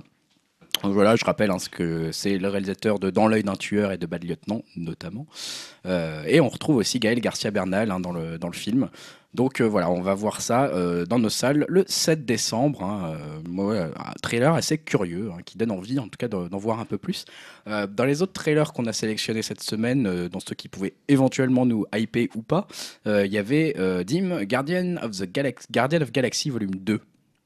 Ouais, donc bah, c'est plus un teaser qu'autre chose où finalement on voit pas grand chose, mais bon, après, moi qui ai beaucoup aimé le premier, ça m'a quand même fait plaisir d'en voir quelques nouvelles images. Et j'ai entendu la, d'ailleurs la on entend la musique. c'est ça que je recherchais. Qui nous, qui nous, remet la musique. ah d'accord. je recherchais parce que j'ai vu la bande annonce et je recherchais le, le morceau de Blue Suede. Euh. Qui est toujours bien utilisé dans cette bande annonce d'ailleurs. Hein. Mais qui était en fait dans. un peu déçu, euh, enfin, de, excuse-moi Julien, ouais, vas-y. de réentendre euh, bah, cette chanson-là parce que bon, on sait que le réalisateur James Gunn, c'était lui qui avait, on va dire, choisi les musiques pour le premier et il fera la même chose pour le deuxième il a déjà teasé euh, la compile volume 2 euh, des Gardiens de la Galaxie. Je pensais qu'on allait entendre un nouveau morceau et bon, il, capitalise un peu sur le succès du premier. Je pense qu'il joue sans euh, risque. Hein. Tu sais, c'est le premier trailer. Il, peut, il, faut rappeler aux gens qu'ils existent. Que On l'entendait dans le premier déjà. Ouais, c'était le, le, ah. morceau quasiment phare du premier aussi. Ah ce morceau-là. c'est un morceau qui, est, dans tous les teasers. On va dire qu'il a été quand même popularisé au cinéma par Tarantino dans Reservoir Dogs. Ouais, bah écoute, il l'avait bien réutilisé dans le premier. Je pense que là, voilà, ils se disent sans risque, on va réhabituer le public aux Gardiens de la Galaxie. Donc, ça fait bien, ça fait bien plaisir de revoir les personnages. Enfin, moi, je sais que j'avais, j'avais beaucoup apprécié le premier. Là, de voir par exemple le, Groot un peu euh, version ado, c'est, assez sympa. Ouais, c'est marrant.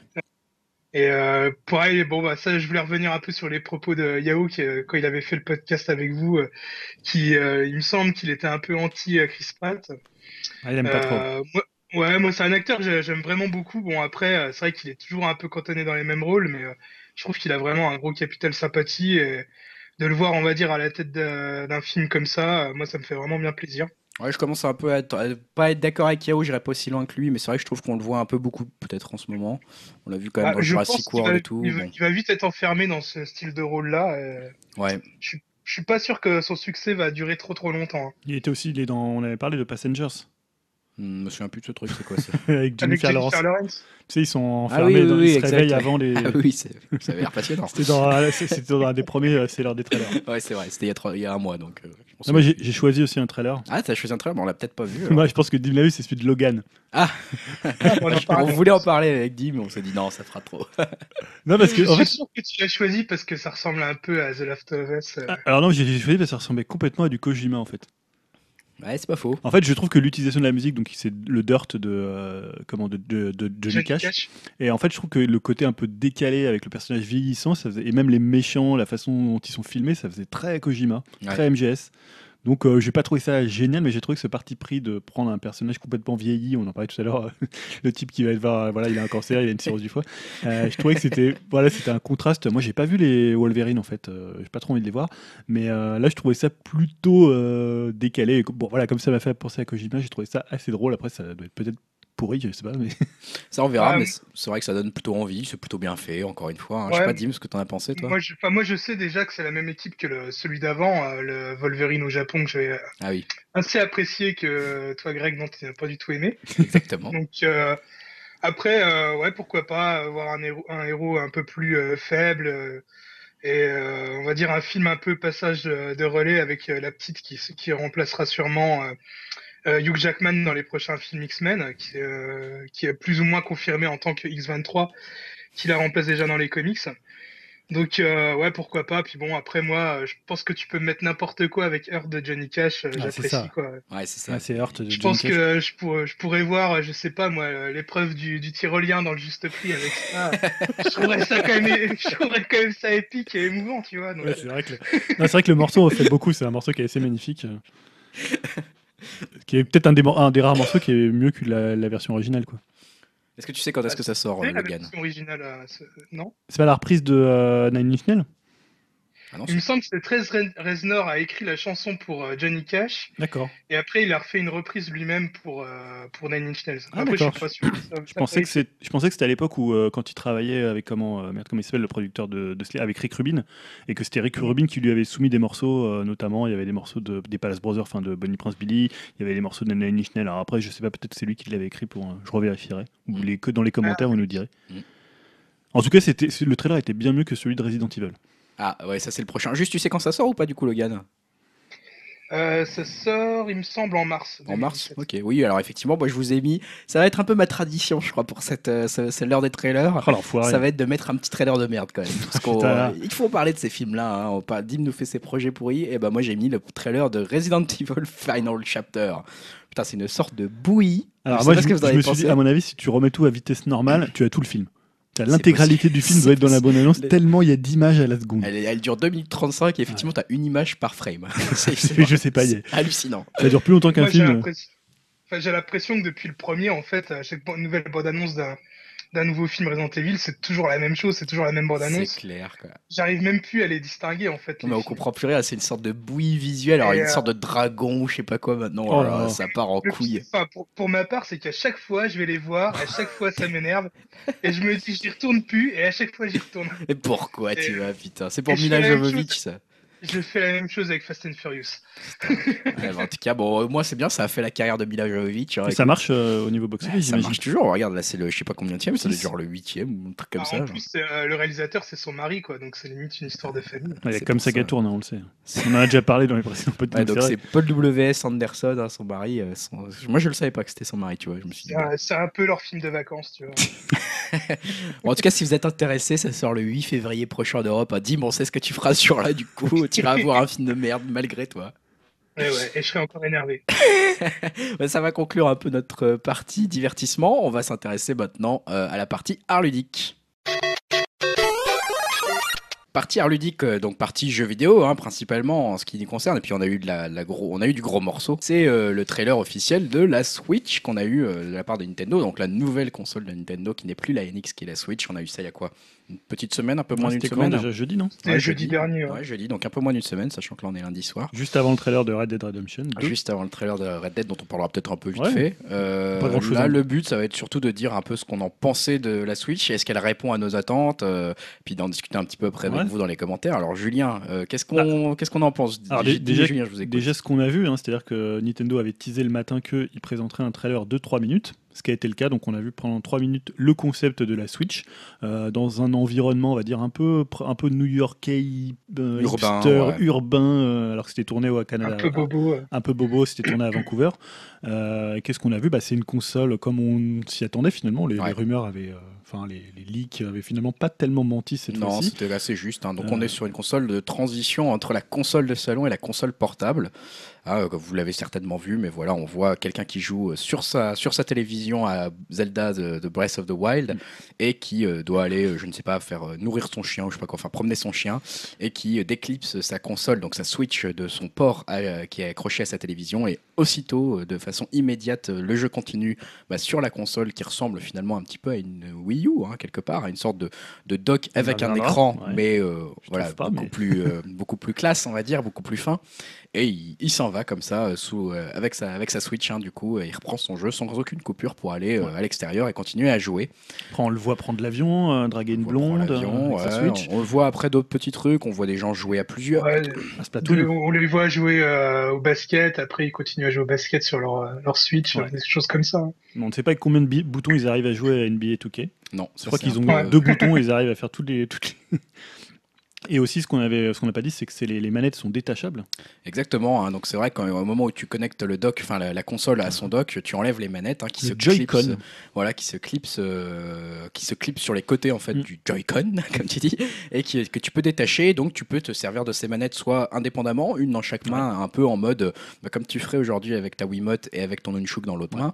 Euh, soit tu peux t'en servir en les rattachant à une sorte de, dock, euh, mais cette fois-ci physique. Ce un grip. Voilà, un grip qui reconstitue une manette physique finalement. Et il y a aussi, euh, il y a aussi une manette plus, euh, plus traditionnelle euh, qui ressemble un peu à celle utilisée pour la Wii U, qui est assez agréable en plus, qui est pas mal. Et c'est assez copié sur la sur la One. Avant, elle était assez copiée sur la 360. Cette, ouais, ouais c'est vrai, ouais. voilà, alors qu'est-ce qu'on en a pensé C'est ça la, question? Bah, C'est qu'est-ce qu'on a pensé ouais, de tout ça? Est-ce que ça répond à nos attentes? Est-ce que, finalement, est-ce qu'on est hypé? Est-ce qu'on n'est pas bah, hypé?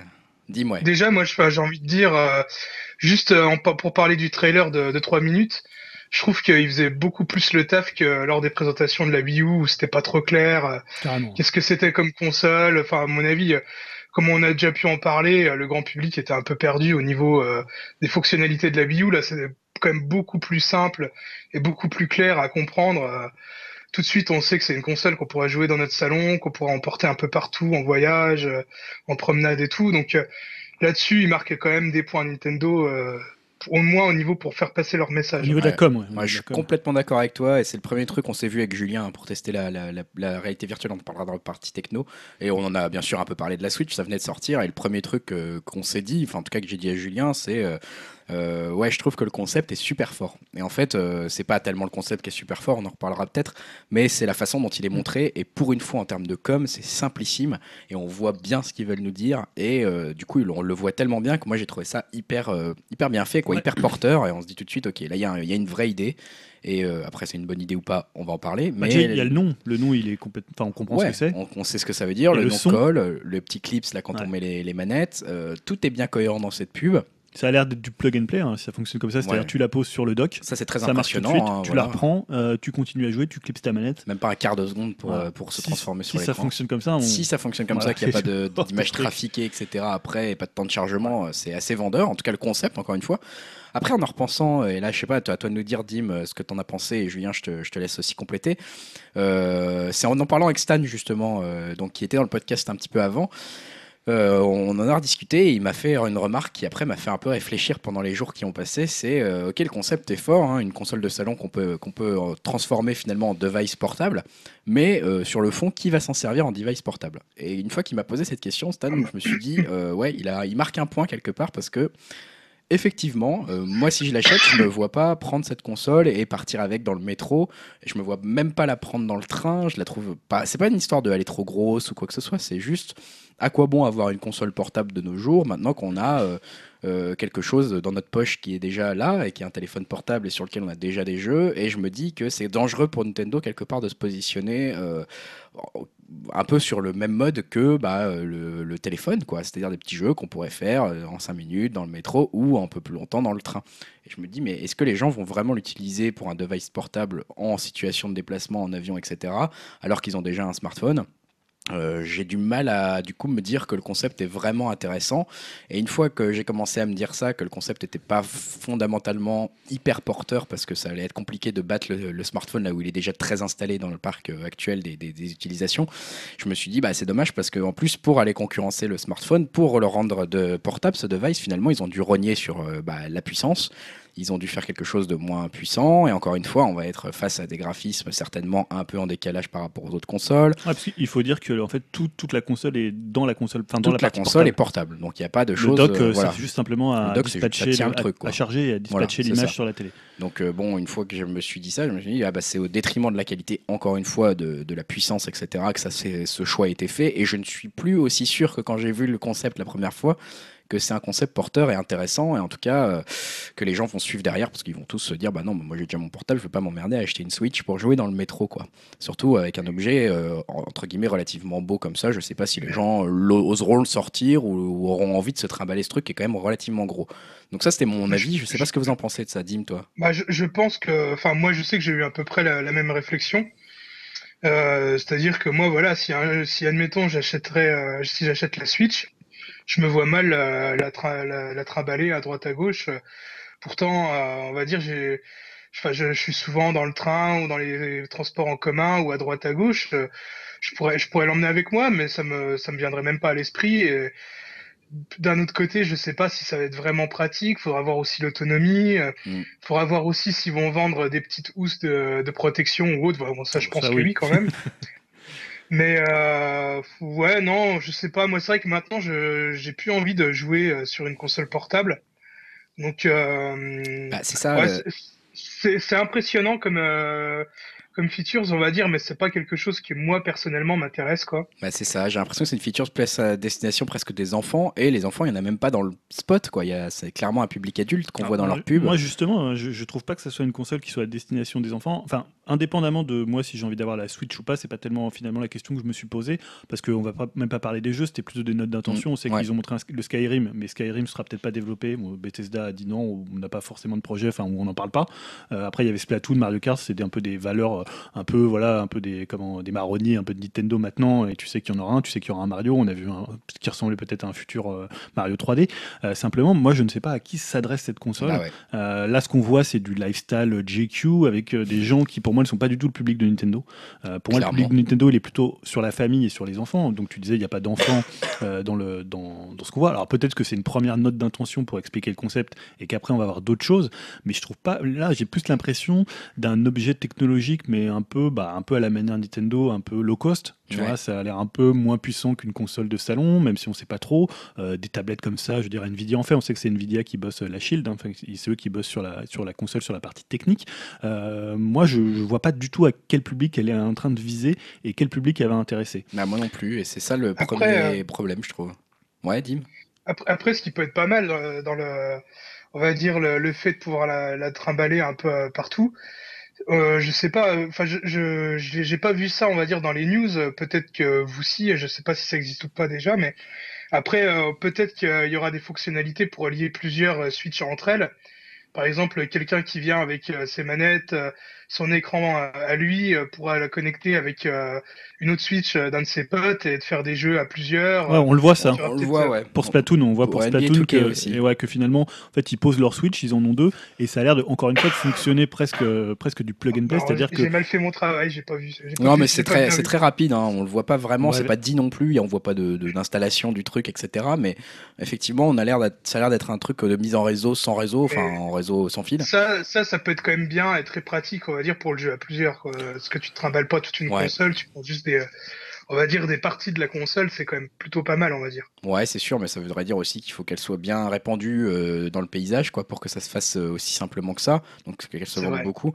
Un autre truc, moi, que j'avais regretté, et j'en ai parlé à Julien aussi le, quand on s'est vu, c'est euh, quelque part l'existence de ce dock. Alors je sais pas, hein, c'est peut-être une question, on n'a pas forcément la réponse pour l'instant, mais pour ce dock, voilà, qui permet de connecter à une, à une télé, moi, j'aurais préféré en fait que cette connexion à un écran, un autre écran, elle se fasse soit en connexion sans fil, peut-être avec une sorte de Bluetooth ou quelque chose comme ça, soit via un simple port HDMI classique.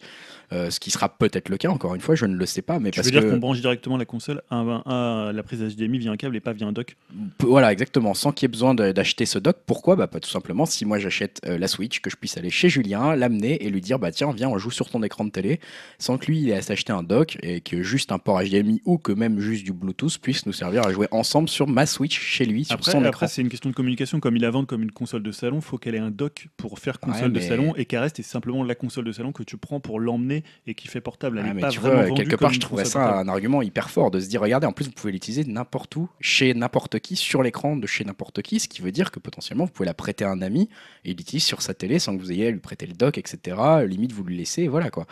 Et tu vois, j'aurais trouvé que ça sera peut-être le cas, et je trouve que ça serait un bon argument de vente. En tout cas, pour moi, ça aurait été une feature encore en plus. comme tu le dis, là, pour l'instant, euh, je vois pas à qui elle s'adresse, je vois pas quels sont ses arguments forts, parce que le concept est fort, mais est-ce qu'il est nécessaire? Je suis de moins en moins sûr maintenant que le, temps passe. Bah, surtout, moi je reviens sur, le public visé, euh, parce qu'en fait, tu vois, finalement, on, la Wii U ça a été un échec, mais finalement, la Wii U elle avait un concept euh, de gameplay qu'on aime ou qu'on n'aime pas, le, le, le, second écran qui sert pour la symétrie, qui, permet aussi de faire une sorte de companion app, comme on a vu apparaître un peu quelques temps. Elle s'adressait à un public assez précis, finalement, elle essayait de capter les acheteurs de la Wii pour les transformer en joueurs. Donc il y avait finalement une cible qui a échoué puisque c'était un public assez euh, versatile et qui s'est tourné plutôt vers des devices portables, vers, ou vers autre chose, voilà, qui a, fait un achat comme ça un peu sur l'impulsion. Euh, et là, moi, je trouve que Bon, pour l'instant, après, il n'y a que 3 minutes, il faut quand même être un, ah peu, un peu, hein. prudent. Euh, par exemple, le dock, on ne sait pas s'il il pourrait y avoir une version avec un dock plus puissant.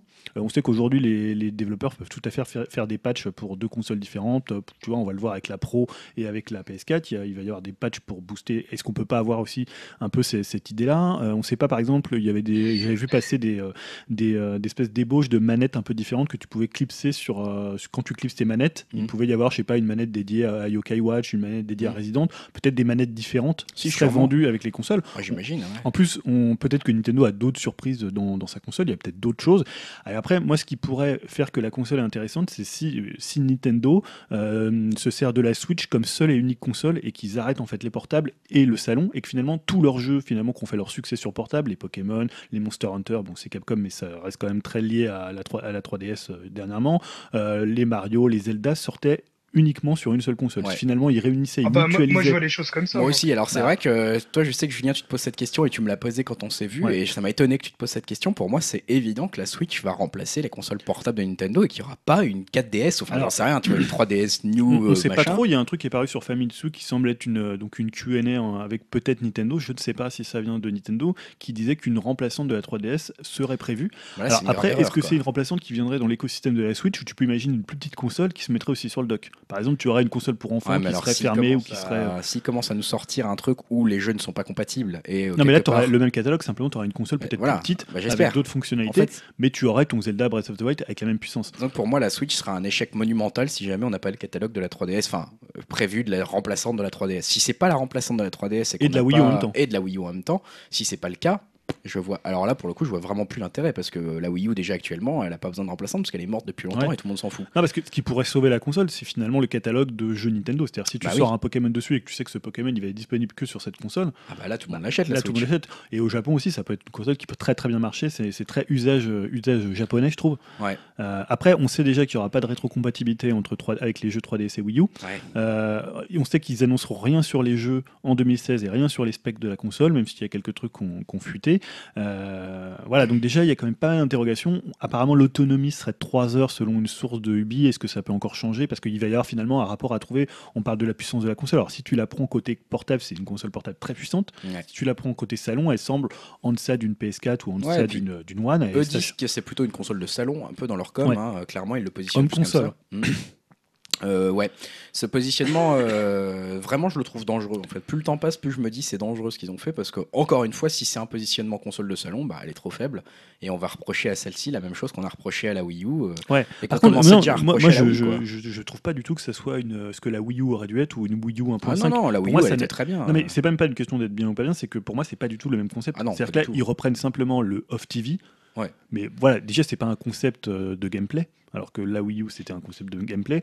Euh, voilà, là c'est pas la, Wii U, voilà, c'est un concept qui est lié au second écran pour le jeu. D'ailleurs, finalement, il ne il, parle pas de second écran. On sait qu'elle sera peut-être multitouch, hein, ça on sait pas encore. J'espère quand même qu'elle le sera parce que ce serait quand même euh, étonnant.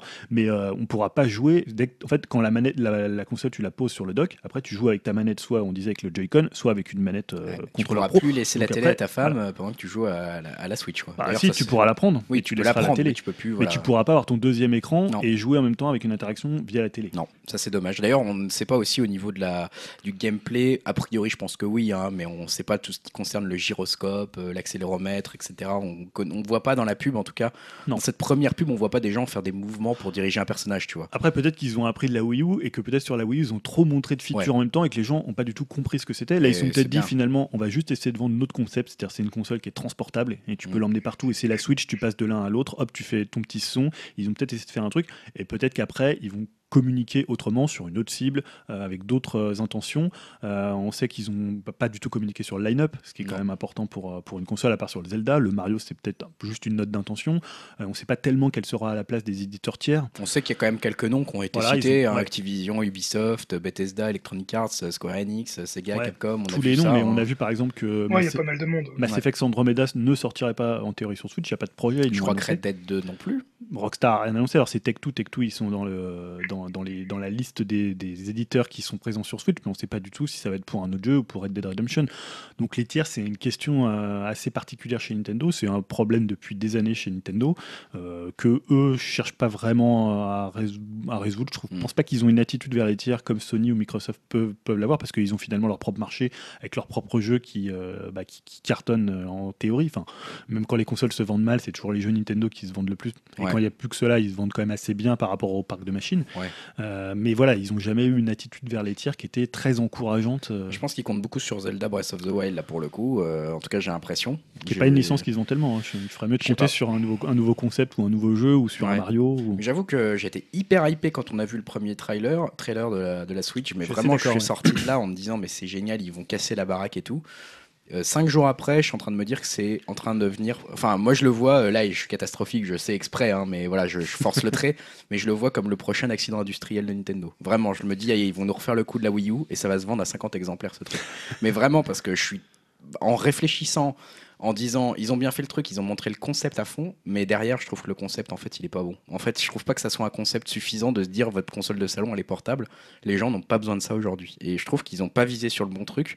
Et en plus, à côté de ça, ils n'ont pas visé sur le bon public en même temps. Donc ça fait un double décalage à la fois sur les attentes et sur le public. et encore une fois, s'ils si, rassemblent leur catalogue, aujourd'hui, c'est quoi Voilà, je dis pas que je vais changer d'avis. Certainement, quand on va voir le Mario et qu'on va voir un concept derrière génial de jeu et que ça va être super, en fait, de peut-être qu'il sera géolocalisé Mais et qu'il faudra sortir sa Switch. vraiment, leur base Wii U 3DS, c'est quoi? C'est 80 millions de machines. Mm. Si finalement tous leurs jeux ils sortent sur une seule machine, tu peux penser qu'ils peuvent faire facilement, tu vois, même en étant très très bas dans les prédictions, tu peux faire du 50 millions. Ah bah du 50 millions avec des jeux que Nintendo qui sont vendus dessus, même s'il n'y a pas de tiers, et eh ben, tu, fais des, tu fais du 30% de vente et tu fais pratiquement des jeux à 10 ah bah millions ou à 15 millions. C'est ce que je leur souhaite. Moi, je souhaite vraiment qu'il y ait le catalogue de la future remplaçante de la 3DS sur la Switch, auquel cas, euh, pour le coup, je lui prévois un avenir très brillant. C'est juste si c'est que l'avenir de la Wii U, euh, bof quoi.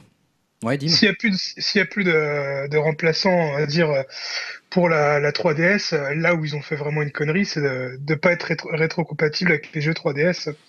Ouais, je sais pas ça parce que c'est des architectures un peu différentes. Après, ils peuvent très bien les proposer en Attention, oui, ça peut être en démat. En version 2D. Hein. Ouais, ça sera en, en démat à racheter, etc. Ouais, parce que tu n'auras plus la 3D. Il faut savoir qu'elle n'est pas 3D. Donc, euh, ils ont, en fait, ils ont quand même essayé de couper complètement le cordon avec euh, la 3DS et la Wii. Ouais. avec la DS et la Wii, ce qui était aussi l'objectif et à mon avis une bonne chose parce qu'à un moment, tu peux pas vivre tout le temps sur tes précédents succès. Il faut à un moment complètement changer de concept. Quoi. Ouais. Mais c'est vrai que voilà, moi, je pense aussi que le fait qu'ils parlent très peu hors de ce trailer de 3 minutes, ça entretient un peu beaucoup de fantasmes autour de ça, et ça entretient beaucoup de parlotte, et finalement on se pose plus de questions que le trailer a apporté de réponses. Ce qui est peut-être pas mal pour eux finalement, parce que ça veut dire que la prochaine fois qu'ils vont communiquer sur quelque chose, on va vraiment les écouter encore une fois, parce que là on les a bien écoutés. Oui, là ils ont fait finalement, ça, ça, ça a très bien, le, trailer a été vraiment beaucoup regardé, en mm. même temps celui de la Wii U a été aussi beaucoup regardé, donc ça veut pas dire forcément Toujours une nouvelle console, ouais. Voilà, toujours une nouvelle console, ça intéresse, on veut voir le concept. Après, on sait qu'ils ont euh, pris un petit, une petite claque en bourse, mais ça finalement c'est ce que tu prends à chaque fois. Ouais, puis ils étaient vachement montés aussi avant. Donc voilà. Euh, Mais finalement, je pense que là, ils veulent pas en parler parce qu'ils ont, à mon avis, ce qui va leur apporter beaucoup de cash dans pas longtemps, c'est le Pokémon Moon et Soleil, et euh, Lune et Soleil, pardon, et euh, aussi Mario Runner. Mm. Ah bah Mario Runner euh, va clairement être un hit, donc euh, je pense qu'ils veulent se concentrer là-dessus. Ouais. Et puis en 2017, je pense qu'en début janvier, ils en reparleront. Là, ils ont un, Nintendo Direct sur Monster Hunter. Ils vont un peu essayer voilà, de. Ils ont raison de continuer quand même. Hein. C'est vrai qu'il faut. On verra. On en saura plus du coup en 2017, euh, malheureusement. Ouais. Dim. Ce que, ce, que, je voulais dire aussi, c'est ouais, le, souci avec Nintendo en règle générale, et ce qui est un peu, on va dire, qui s'est reproduit avec ce trailer-là, c'est que je trouve que ça fait quand même des années et des années et des années qui il se concentre plus sur, on va dire, sur le concept en lui-même que sur les jeux, quoi. Euh, je pense que les gens, on va dire, le grand public aussi, ce qu'ils veulent euh, surtout, c'est voir des jeux. C'est pas forcément voir, euh, on va dire, toutes les features d'une machine. Ouais, c'est pas faux. Et des fois, j'ai aussi l'impression qu'ils cherchent, on va dire, l'innovation pour l'innovation. il faut que chaque nouvelle console soit différente pour être révolutionnaire. Alors que bon, ah ouais, à chaque tu sais que ça, c'est parce qu'ils peuvent pas. En fait, ils savent très bien qu'ils peuvent pas rivaliser en faisant une console relativement peu chère, parce que c'est le positionnement de Nintendo, euh, en essayant d'être sur le la perspective technique, on va dire, face à un Sony, en disant on fait une console relativement normale qui n'a pas de gimmick, et euh, du coup elle va être jugée face à des PlayStation ou des. Ouais, à ce moment-là, tu la vends pas sur le même public que la bah PlayStation avec du lifestyle, avec un truc où c'est un trentenaire euh, qui bah bosse. voilà. À ce moment-là, je sais pas, tu fais une console euh, plastoc avec des manettes qui se détachent, tu la vends à des enfants qui. Tu vois, et finalement, je trouve que c'est un concept qui est peut-être plus porteur que du lifestyle où le type il va plutôt être soit sur son device, soit sur sa tablette, sur son iPad, soit sur sa PlayStation 4 quand il est chez lui. Je suis d'accord avec toi, c'est Donc, mais bon, ils sont plantés avec ce truc. Hein. le, le souci aussi, c'est que bah, le public de Nintendo, j'ai l'impression que à chaque génération de console, bah, il diminue de plus en plus. Quoi. Bah ouais, les fidèles. non, mais euh, moi je pense pas. C'est pas qu'il diminue, c'est que je pense que c'est une marque qui doit à chaque fois réinvestir un nouveau territoire de public, c'est-à-dire ouvrir un nouveau public. Ils l'avaient fait à l'époque avec la NES, ils l'ont fait avec la Game Boy, ils l'ont fait avec la Wii, ils l'ont fait avec la DS, ou quand ils sont allés chercher les femmes, ils sont allés chercher les, jeunes enfants. Avec la Wii, ils sont allés chercher les seniors, ils sont allés mm. chercher la famille. Donc je pense qu'ils doivent investir hors du, du, marché de jeux vidéo et hors de cette petite niche, niche un peu voilà euh, lifestyle qui, qui, est pas du tout leur image de marque en fait. Bah là, ils veulent, ils veulent euh, aller chercher les gens qui vivent à Brooklyn et qui ont 32 ans. Voilà, un peu précis, et des barbes. et des barbes. Donc voilà, je trouve que quand euh, ils sont allés chercher la famille, les enfants, moi je pense qu'ils doivent aller vers les enfants. Nintendo, c'est une, une, boîte familiale, même si voilà, pour beaucoup de gens, c'est leur première console, donc ils ont une espèce de vision que c'était euh, l'idée pure du jeu vidéo. Moi, ça, reste tout, ça a toujours été des consoles familiales, comme la NES à l'époque, mm. euh, comme finalement même la Game Boy, où finalement ta mère elle pouvait jouer à Tetris. voilà, là, faire un truc dans un appart de Brooklyn, voilà. Après, c'est encore une fois, c'est une première note d'intention. On sait pas trop. je pense qu'ils ont voulu vraiment se concentrer sur le concept. Elle est révélatrice cette note d'intention. Elle marche un petit peu à côté de ce qu'on attendait, mais un peu trop peut-être à côté de ce qu'on attendait. Alors peut-être qu'on est très déstabilisé, qu'on va dans un an, on réécoutera notre podcast, on se dira mon Dieu. Oui, oui on, parle, on parle sur 3 minutes de trailer, donc c'est compliqué aussi. Hein. Et d'autres, on a eu un autre trailer, comme tu disais, je, passe un peu de sujet, qui est juste après, 2-3 hein, heures après, finalement, on a eu le trailer de Red Dead 2. Euh, qui est apparu enfin, hein, un peu, qui était presque en train de devenir une arlésienne du jeu vidéo, parce que des rumeurs sur Red Dead 2, on en a depuis un peu ah, près 3 ans. Il l'avait teasé toute la semaine quand même. Et là, ça y est, bon, on l'a eu. Est-ce qu'il y a grand chose à dire là-dessus? Est-ce que Julien, tu veux rajouter la Qu'est-ce que tu en as pensé? Est-ce que tu es hypé euh? Alors, Moi, je vais être peut-être un des seuls, hein, peut-être pas une voix discordante, mais j'étais assez déçu par la direction artistique. Euh, j'ai trouvé qu'en fait, euh, Rockstar allait vraiment vers, comment dire, vers le côté très réaliste, très photoréaliste. Ce qui m'a un peu dérangé parce que je trouve que Rockstar avait toujours des DA, que ce soit dans GTA ou dans Red Dead, presque des fois un peu cartoon, un peu grossi, un peu rentre dedans. Et là, je trouve que c'était très, très. Alors, c'est très très beau. c'est très, très. aussi, quand même. Pour... Moi, j'ai pas trouvé, non, j'ai pas trouvé tant que ça. Ouais. Ah, à certains moments, je me suis dit, ouais, ça fait un peu euh, PS3, quoi. Ah non. non, sans déconner. Ah, hein. Moi, j'ai trouvé que c'était. Quand même pas. Ah ouais, devant, devant, une maison, un moment, un vieux, je sais pas quoi. Je me suis moi, techniquement, j'ai trouvé ça à tomber, mais justement, j'ai trouvé ça presque. On aurait dit une série télé, quoi. Tu vois, on, a, on aurait dit euh, Westworld. Ouais. Tu vois ce que tu veux dire, ouais. Et c'est ça qui m'a un peu bah, dérangé. Vas-y, bah, Du coup, là, tu me donnes vraiment envie de le, de le revoir parce que moi, ça m'a vraiment pas marqué hein, cet aspect plus réaliste, on va dire. Ah ouais, le côté photoréaliste, presque photoréaliste. J'ai l'impression de voir des vrais acteurs, de voir des. Euh, alors, il euh, faut aussi préciser que ça dure une minute. Oui, c'est très très Enfin, même pas parce que je crois que c'est 45 secondes où tu vois vraiment des images. Ouais, il n'y a, pas grand chose à dire au final. Non. Alors, on sait juste que ça a l'air de se passer presque soit avant, soit pendant euh, le premier Red Dead, parce qu'il y a encore des bisons. Et il faut savoir que dans le premier, on, bah, on tue les bisons. Et surtout, le, pour ceux qui ont fait Red Dead, Red Dead, c'était un peu la fin de l'Ouest. Mm. Et on passait dans, on va dire, la bureaucratie. C'était le monde moderne. Le monde moderne. Donc, c'est plus du tout l'univers le, des Outlaws, des, euh, voilà, des, de ce qu'il y avait de l'Ouest sauvage. Donc, peut-être pour refaire un Red Dead, ils vont peut-être revenir plus en avant. Ça serait pas mal. Ça pourrait être une, solution, parce que c'était un peu un western, post-western finalement, Red Dead Redemption, euh, comme il y en a beaucoup dans, dans le cinéma. voilà. Après, voilà, moi, j'ai beaucoup aimé le premier, donc euh, voilà, je, vais le faire, mais je suis un peu déçu par la DA. Euh, bon, après, voilà, Rockstar, ils savent y faire dans la façon d'être assez rare sur un jeu. On leur fait confiance quand même. Ils sont assez forts pour ça. Hein, ils envoient. Même si je pense que beaucoup surestiment un peu la puissance de Red Dead par rapport à un GTA. Je me Là, des gens disaient, des gens disaient, mais attendez, euh, Nintendo il l'annonce le même jour, ils vont se faire euh, manger, pas du tout. Parce que GTA, tu annonces un GTA, là c'est un raz de marée. Là c'est un truc. Parce Red Dead c'était plus confidentiel. Hein. Bah, ouais, enfin c'est quand même. très bien vendu, mais c'était plus confidentiel. C'est, je sais pas, 6 ou 7 fois moins de ventes que mm. GTA. Mm. GTA c'est un phénomène qui est au-delà de, du jeu vidéo quoi. Clairement. C'est comme, c'est comme Call of quoi. D'ailleurs là, on peut noter, enfin je crois, hein, mais tu me corriges si je me trompe, mais qu'il ne sortira pas sur PC. En tout cas, il n'est pas annoncé sur PC Donc euh, encore quelques années à patienter comme pour bah, un GTA. Le premier n'est jamais sorti sur PC. Après, je vois pas ce qui le GTA 5 marche très bien sur PC, donc je vois pas ce qui ferait qu'il pourquoi il le sortirait pas. Je pense qu'il se concentre sur les versions console. Ils vont la sortir peut-être qu'ils des jeux PC on n'en voudront pas attendre et ils iront acheter une console et ils acheter le jeu. Puis après ils diront ok on va sortir notre jeu sur PC puis après je sais pas ils feront une autre version sur la PS, PS5 enfin la PS4 Pro ou vachon ils feront des trucs.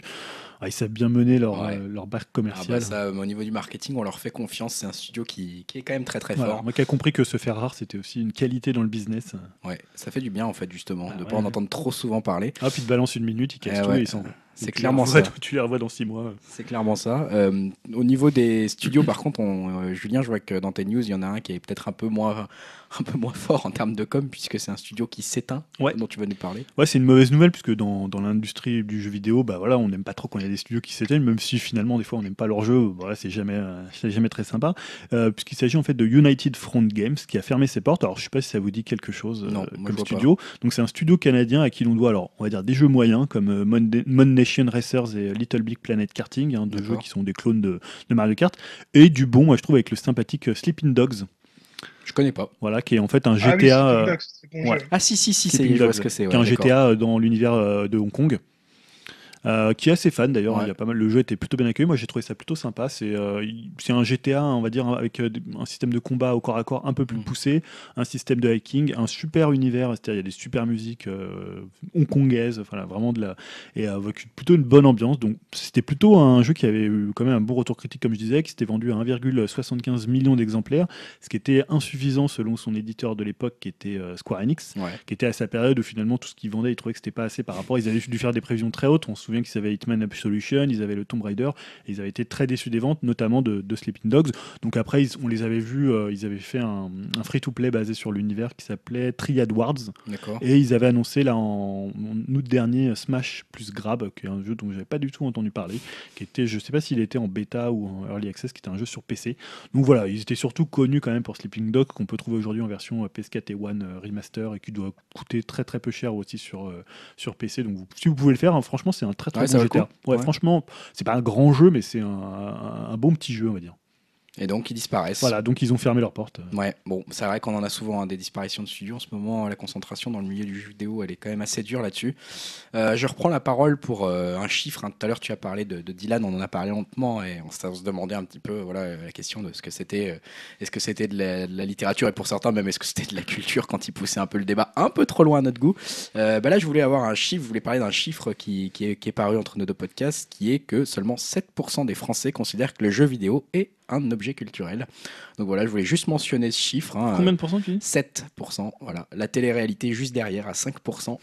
Voilà, hein, donc on est loin devant, loin derrière. Ça fait mal. Ouais, ça fait mal. Hein. On est loin derrière les musées, 84%, la presse, 58%, le cirque, 36%, la philatélie, 25%, la danse, 21%, la chasse et la pêche, 15%, et donc le jeu vidéo, 7%. Donc voilà, c'est une étude euh, commandée par le ministère de la Culture qui est parue le 9 septembre, hein, euh, qui est sur 1500 Français de plus de 15 ans, qui a révélé ça. Hein. donc euh, le, le, le, responsable de l'étude, Jean-Michel Guy, décrypte en disant que qu'il explique un peu ce chiffre, en disant ce qui compte dans la culture, c'est qu'elle apporte quelque chose aux gens en fait.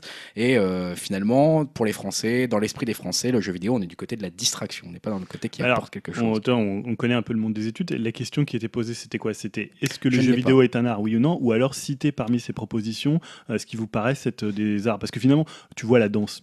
qui peut considérer que la danse, c'est pas un art? Ça, je ne sais. Honnêtement, je ne sais pas quelle était la question. Mais si, tu euh, dis est-ce que la danse est un art et que tu as 80% des gens qui te répondent que non, c'est assez inquiétant. Je pense que c'était parmi. Hein, c'était parmi. Je pense que ça euh, devait être un choix, euh, un choix, voilà, un choix avec un classement particulier. Dans les... Mais c'est vrai que c'est quand même, en termes de classement, il est arrivé assez bas hein, ah finalement et il est proche. il y avait, alors voilà, il y avait 27 propositions soumises dans le sondage. Hein, donc ça répond un tout petit peu à la question. Effectivement, ça va être plutôt une liste à choix multiples. parce que si, même pour les musées, je vois pas qui pourrait dire que c'est pas de l'art. Non, non, c'est pas de l'art. Ouais. tu vois, non, mais tu vois, par exemple, les séries télé, sont 13% des Français qui les considèrent comme une, une, œuvre culturelle seulement. Donc c'est assez bas. Hein. Et la télé-réalité, comme je l'ai dit, 5. C'est les trois du, du, du, bas du classement euh, qui sont euh, en point commun, on peut le dire, euh, liés à la télévision, on va dire. C'est hein. inquiétant que 5% des gens considèrent que la télé-réalité, c'est. par contre, ce chiffre-là, il est, il est inquiétant dans l'autre sens, quoi. Donc euh, voilà, c'est vrai que les gens n'ont pas, n'ont pas, n'associent pas le jeu vidéo encore à une valeur ajoutée. Il va falloir encore faire un long travail d'éducation. C'est un peu ce que dit l'étude hein, pour que les gens arrivent à considérer que bah, c'est euh, de la nourriture intellectuelle aussi le jeu vidéo. Pas, hein, il y a certains qui considèrent que c'était pas du tout euh, une œuvre culturelle. Hein. Bah oui, il y en a beaucoup même. Mais on pourrait se dire qu'éventuellement, si l'industrie du le ministère de la Culture et l'industrie du jeu vidéo veut atteindre ce but-là, bah, il y, a, y, a de l'éducation à faire, on le voit avec ce chiffre. Le, truc, c'est surtout en ce moment, on pousse surtout le jeu vidéo dans le domaine du sport. Ouais, aussi. Hein. Finalement, aujourd'hui, on en fait plus un sport que euh, qu'un élément culturel. Euh. C'est vrai, donc il faut, faut voir. Hein, mais c'est par exemple, on sait que la BD avant, avant le festival d'Angoulême n'était pas forcément mm. reconnu comme un art à part entière. Hein, c'était encore un art mineur. Le festival d'Angoulême a été aussi créé pour ça, justement, pour donner un peu ses lettres de noblesse à la BD. Est-ce que le jeu vidéo a envie de devenir un objet culturel? C'est une autre question. En tout cas, pour l'instant, clairement, euh, c'est pas le, la perspective des Français qui considèrent pas du tout ça comme, euh, comme une œuvre culturelle. Donc voilà pour la petite, euh, la petite news qui m'a fait un peu sourire amer, on va dire. toi, Julien, tu voulais nous parler encore de deux choses. Euh, à savoir les chiffres de vente du, PSVR, hein, dont on va reparler un petit peu dans la partie ouais, on va parler tout à l'heure avec un retour d'expérience sur le, PSVR, mais bon, on n'a pas encore de chiffres en Europe, ni aux États-Unis, mais on a des chiffres euh, bah, au Japon. C'est au Japon, carton. Bah, alors, il faut savoir qu'au Japon, on a les chiffres exacts parce que c'est ah Mediacrate et que finalement, c'est pas un institut de, de sondage, c'est-à-dire que c'est les chiffres pris à la source, c'est-à-dire dès qu'il y a une vente, ah ça comptabilise. Cool, ça. Et donc, c'est le seul endroit où tu peux avoir des chiffres, euh, des, des, chiffres qui sont justes, contrairement à des choses comme VG Charts, qui mm. fait des estimations de vente. Donc là, en fait, 51 644 PSVR ont trouvé preneur sur l'archipel nippon. Ça me paraît beaucoup. Alors, ce qui représente 90% du stock. Donc, en fait, c'était un. Ça me paraît énorme, du coup. En fait, c'est un lance. Ils, ont, ils avaient prévu peu de quantité. Donc finalement, c'est relatif à ça, c'est-à-dire qu'il s'est bien vendu par rapport. Finalement, ils ont bien estimé leur, leur, stock. Hein. Euh, apparemment, euh, il y a eu euh, finalement des ruptures de stock dans de nombreuses enseignes. donc peut-être que c'est aussi sur ça qu'ils jouent, peut-être qu'ils peuvent pas en produire plus. Peut-être une stratégie de com, ouais. voilà, on ne sait pas trop si c'est un bon chiffre finalement, parce que c'est un bon chiffre par rapport à ce qu'ils ont mis en place. Mais est-ce que on pouvait s'attendre à plus? Est-ce que voilà bah, Tu sais, hein, quand on pense que le Gear VR il doit se vendre à un million d'exemplaires en tout dans le monde, on vend 50 000 au Japon en quelques jours, euh, c'est déjà. Moi, je trouve que c'est pas si mal, honnêtement. Hein. En plus, bon, voilà, avec des stocks de 50 000, alors tu peux te dire que c'est calculé avant, etc. Mais faire des ruptures de stock pour une première semaine de vente sur un produit relativement de niche, pas mal. Alors côté jeu, le seul titre VR qui rentre dans le top 10 des charts, c'est PlayStation VR Worlds, hein, avec 7159 exemplaires. Alors tu vois que c'est le premier, donc ça veut dire qu'il y en a que 7000 par rapport aux 50 000, ce qui veut dire en fait que les Japonais ont surtout acheté sur le store, et ont surtout acheté un jeu qui, euh, qui a fait beaucoup pour la popularité de la PSVR, c'est Summer Lesson, où on joue un, un, professeur qui va avoir des élèves particulières à s'occuper. voilà, donc Summer Lesson qui est euh, une des meilleures ventes euh, qui, du, casque, et après il y a d'autres jeux, d'autres jeux par exemple les Idol, je crois que c'était Idol Master, qui est assez populaire là-bas. Euh, puis voilà, il y a aussi même des jeux comme Batman. Il y a pas mal d'offres de, en fait en dématérialisé. Ils ont tout compris, les Japonais. Il faut vendre la, la, réalité virtuelle par du cul, quoi. Tout simplement. par du dating, par du, par du cul. Ouais, c'est aussi un, avenir. Hein. Après, je pense pas que le porno pour moi ça soit un avenir dans la réalité virtuelle après l'avoir essayé. On en parlera tout à l'heure, mais c'est pas forcément le truc le plus réussi de la réalité virtuelle. Après, j'ai euh, peut-être pas vu les bons films, mais. autre, euh, autre petite brève avant de te repasser la, la, la, parole, Julien, c'était sur la Paris Games Week qui va bientôt commencer. Euh, de mon côté, j'ai vu un chiffre qui m'a étonné dans le monde, le monde.fr. Donc, c'est que, en fait, les chiffres de la Paris Games Week sont visiblement surgonflés aux stéroïdes. donc, je voulais mentionner ça parce que c'est vrai qu'on a beaucoup parlé de la Paris Games Week, ce qui avait explosé l'année dernière, notamment avec la conférence PlayStation, qui avait annoncé 307 000 visiteurs en 2015. Hein, et en fait, euh, là, on a eu les chiffres officiels. Puisqu'il y a, que 400 personnes. c'est presque un peu ça. Hein. Il y a un organisme officiel en fait en France qui compte les, les visiteurs des salons. Et en fait, on n'est pas à 307 000 visiteurs, on est à 196 000. Donc euh, ils ont quand même ajouté plus de 100 000 visiteurs à leur compte. Euh, donc voilà, très éloigné de, de, l'organisme officiel qui s'appelle donc Foire et Salon, hein, qui est géré par le ministère de l'économie. et c'est la troisième année d'affilée hein, que le, le, syndicat des éditeurs de logiciels de loisirs, le CEL, a gonflé ses chiffres de plus de 45%, hein, comme le souligne justement euh, le, voilà, l'organisme de justification des statistiques, l'OJS. Donc c'est le mauvais élève en France, c'est le pire des salons ah non, c'est un comptage style manifestation. Quoi. Non, justement, ils n'ont pas le droit de faire ça. c'est légal pour le coup, en France, tu as vraiment le ministère de l'économie qui, qui, contrôle ça et tu pas le droit en France de faire n'importe quoi quand tu annonces des chiffres. Et donc, ça fait trois ans de suite que, le, que la Paris Games Week surgonfle de plus de 45%, c'est son nombre de visiteurs. Donc, eux, ils expliquent ça en disant oui, mais nous, vous savez, on compte aussi les journalistes, etc. etc. Ce à quoi a répondu, euh, voilà, ce à quoi a répondu le, le, le, ministère en disant que bah, même en, chiffrant la conférence Sony, les journalistes, les jours fermés, etc., enfin, euh, les jours fermés au public, euh, machin, là, les journalistes, tout ce que tu voulais, les, les standistes, et ils arrivaient qu'à 230 000. Donc, encore loin des 307 000. Ah, les gens qui passent devant. c'est presque ça. devant le hall. Un mec, qui est passé à Paris. ce genre-là. Donc euh, il le compte. Voilà. Donc, euh, donc bien sûr, bah, tout ça c'est un peu à cause de la concurrence internationale, hein, notamment la Gamescom. Euh, on sait que la Paris mm. Games Week et la Gamescom essayent de se voler un peu la place du plus grand salon européen. le truc, c'est que c'est un peu plus ouvert en Allemagne, on va dire, sur l'annonce des chiffres. Il n'y a pas d'organisme officiel qui compte les, les visiteurs en, Allemagne. Donc peut-être que la Gamescom arrive vraiment dans les 300 000, on ne sait pas. Mais en tout cas, voilà, je voulais juste. Ça m'étonnerait pas, vu que je l'ai fait une fois la Gamescom. c'est l'enfer. J'ai jamais vu autant de monde de ma vie. c'est pas aussi plus grand, il y a pas, il C'est plus grand, ouais. C'est immense. Euh, c'est impressionnant, hein, tellement que c'est immense. C'est plein d'Allemands en plus, apparemment. Ah putain. Et ils vendent des saucisses près des stands. Ah putain. Ça, c'est bien. Et dernière news de la partie jeux vidéo, c'est sur un jeu qu'on aime plutôt bien. En tout cas, que toi, tu avais essayé justement la Paris Game Week. justement, la Paris Game Week. Bah, on était 300 000, on était les tasser les uns sur les autres pour l'essayer. Non, c'était Cuphead. Encore un petit problème de son. Euh, Cuphead, en fait, c'est euh, bah, un boss rush jeu de plateforme avec une DA cartoon euh, inspirée des premières années de Disney, donc une DA assez hallucinante et surtout le jeu était très très bon à jouer, puisque voilà un report, puisque c'est le studio lui-même qui s'appelle Studio MDHR, je sais pas où ils ont trouvé ce ton-là, c'est un peu pourri, qu'il a annoncé sur sa page officielle avec une sortie visée mi-2017 cette fois. Oh, c'est loin, putain. la raison évoquée, pouvoir sortir le jeu, je cite, avec notre vision intacte. Pourquoi pas voilà, ça veut pas dire grand chose. Bon, c'est toujours prévu sur PC et Xbox One puisque c'est un jeu Microsoft. Euh, on sait qu'en fait, à la base, c'était un simple boss, boss rush. Euh, après, ils ont rajouté une carte. Et après, ils ont rajouté des, jeux, des phases de plateforme. D'accord. Moi, je suis un peu plus inquiet. Autant j'ai testé les phases de Boss Rush, c'était très très bon. Ouais, ce que tu m'as dit. Euh, toutes les patterns sont vraiment géniales. C'est un jeu qui est très très difficile. Par contre, quand on a vu les phases de plateforme, c'était un peu euh, limité en termes de level design. Euh, c'était très très loin d'un Super Meat Boy ou d'un Donkey Kong Country, voilà, qui sont pour moi un peu des références du level design dans la plateforme 2D. Bon voilà, après peut-être que c'est pas plus mal s'ils continuent sur cette voie-là et en faire un vrai jeu de plateforme après avec des boss, d'en faire un jeu peut-être de prendre un peu plus de temps quoi. Ouais. Bon, en tout cas, on va suivre ça de près parce que c'est un jeu qui est prometteur. Allez voir parce que la DA, elle est juste ah exceptionnelle. C'est génial. Bon, bah, ça va conclure notre partie art ludique. On va passer tout de suite à la partie techno qui va consister tout simplement en un long débrief, un débrief en tout cas, sur euh, la, la, la réalité virtuelle avec le PSVR.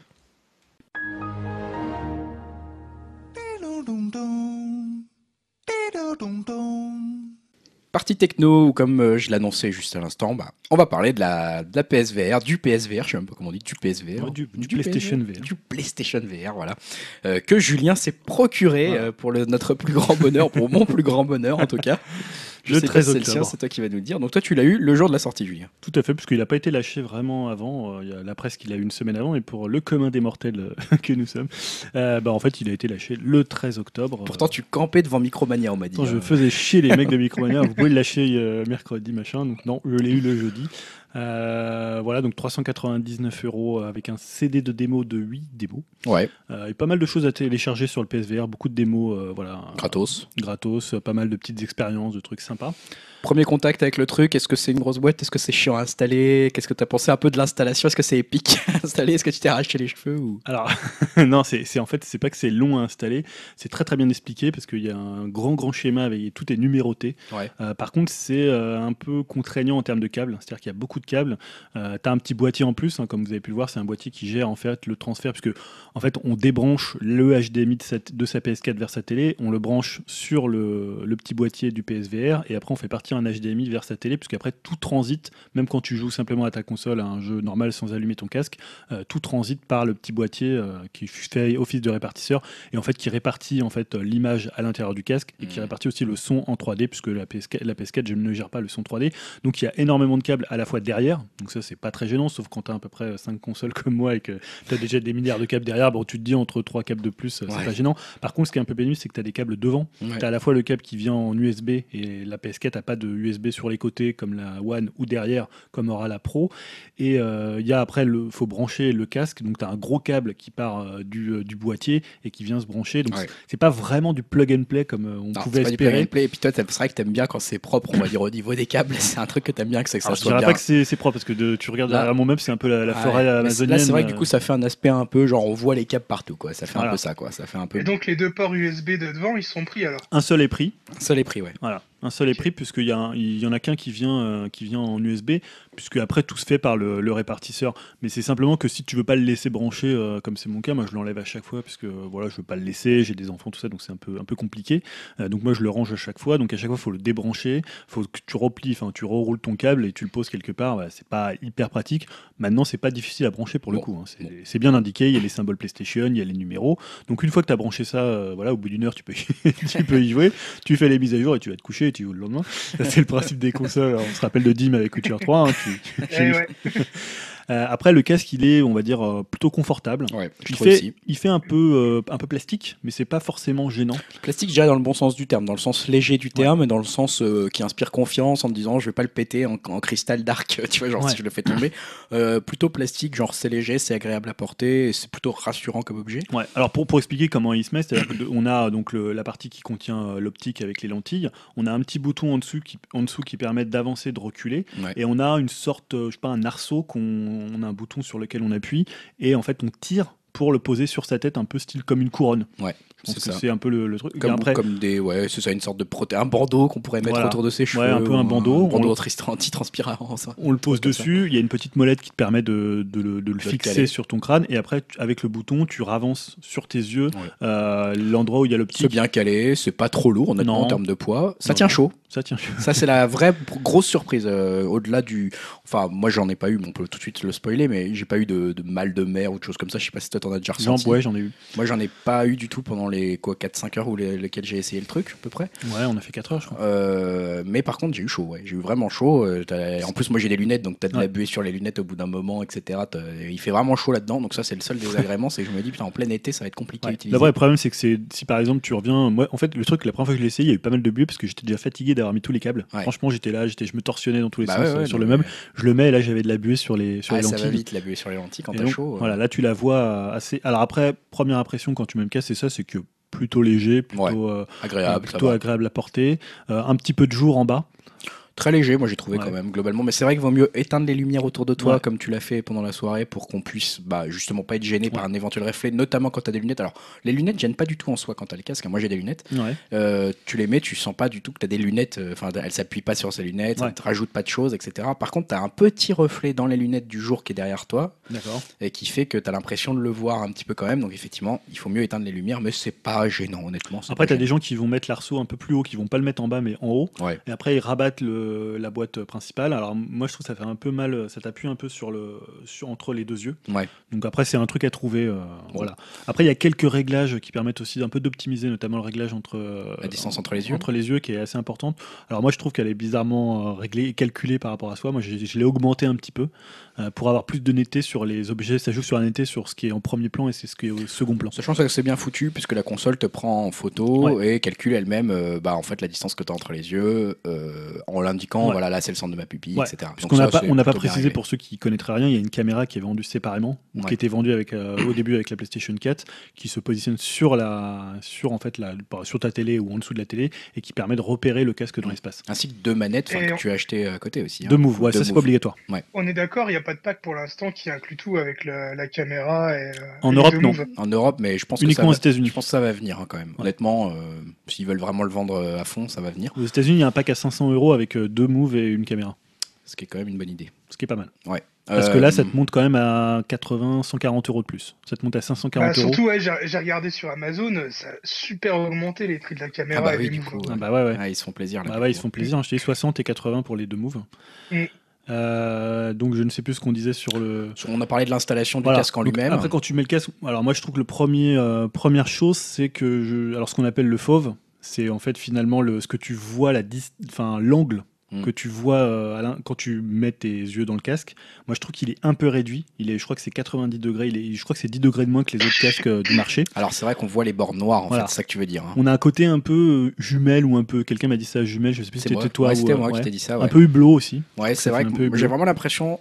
Alors après, on va relativiser après quand on va parler de nos expériences, mais quand tu le mets et que tu regardes juste un écran, euh, ou que tu regardes juste une pièce lumineuse ou dans laquelle il n'y a rien, voilà, juste un écran blanc, tu vois le bord de tes lunettes. Quoi. Tu vois le bord du casque euh, sur les côtés. Tu as fait vraiment, effectivement, je regarde dans une paire de jumelles un peu militaire, tu vois, euh, un peu moderne. Et ça fait un peu étrange. Bon, voilà.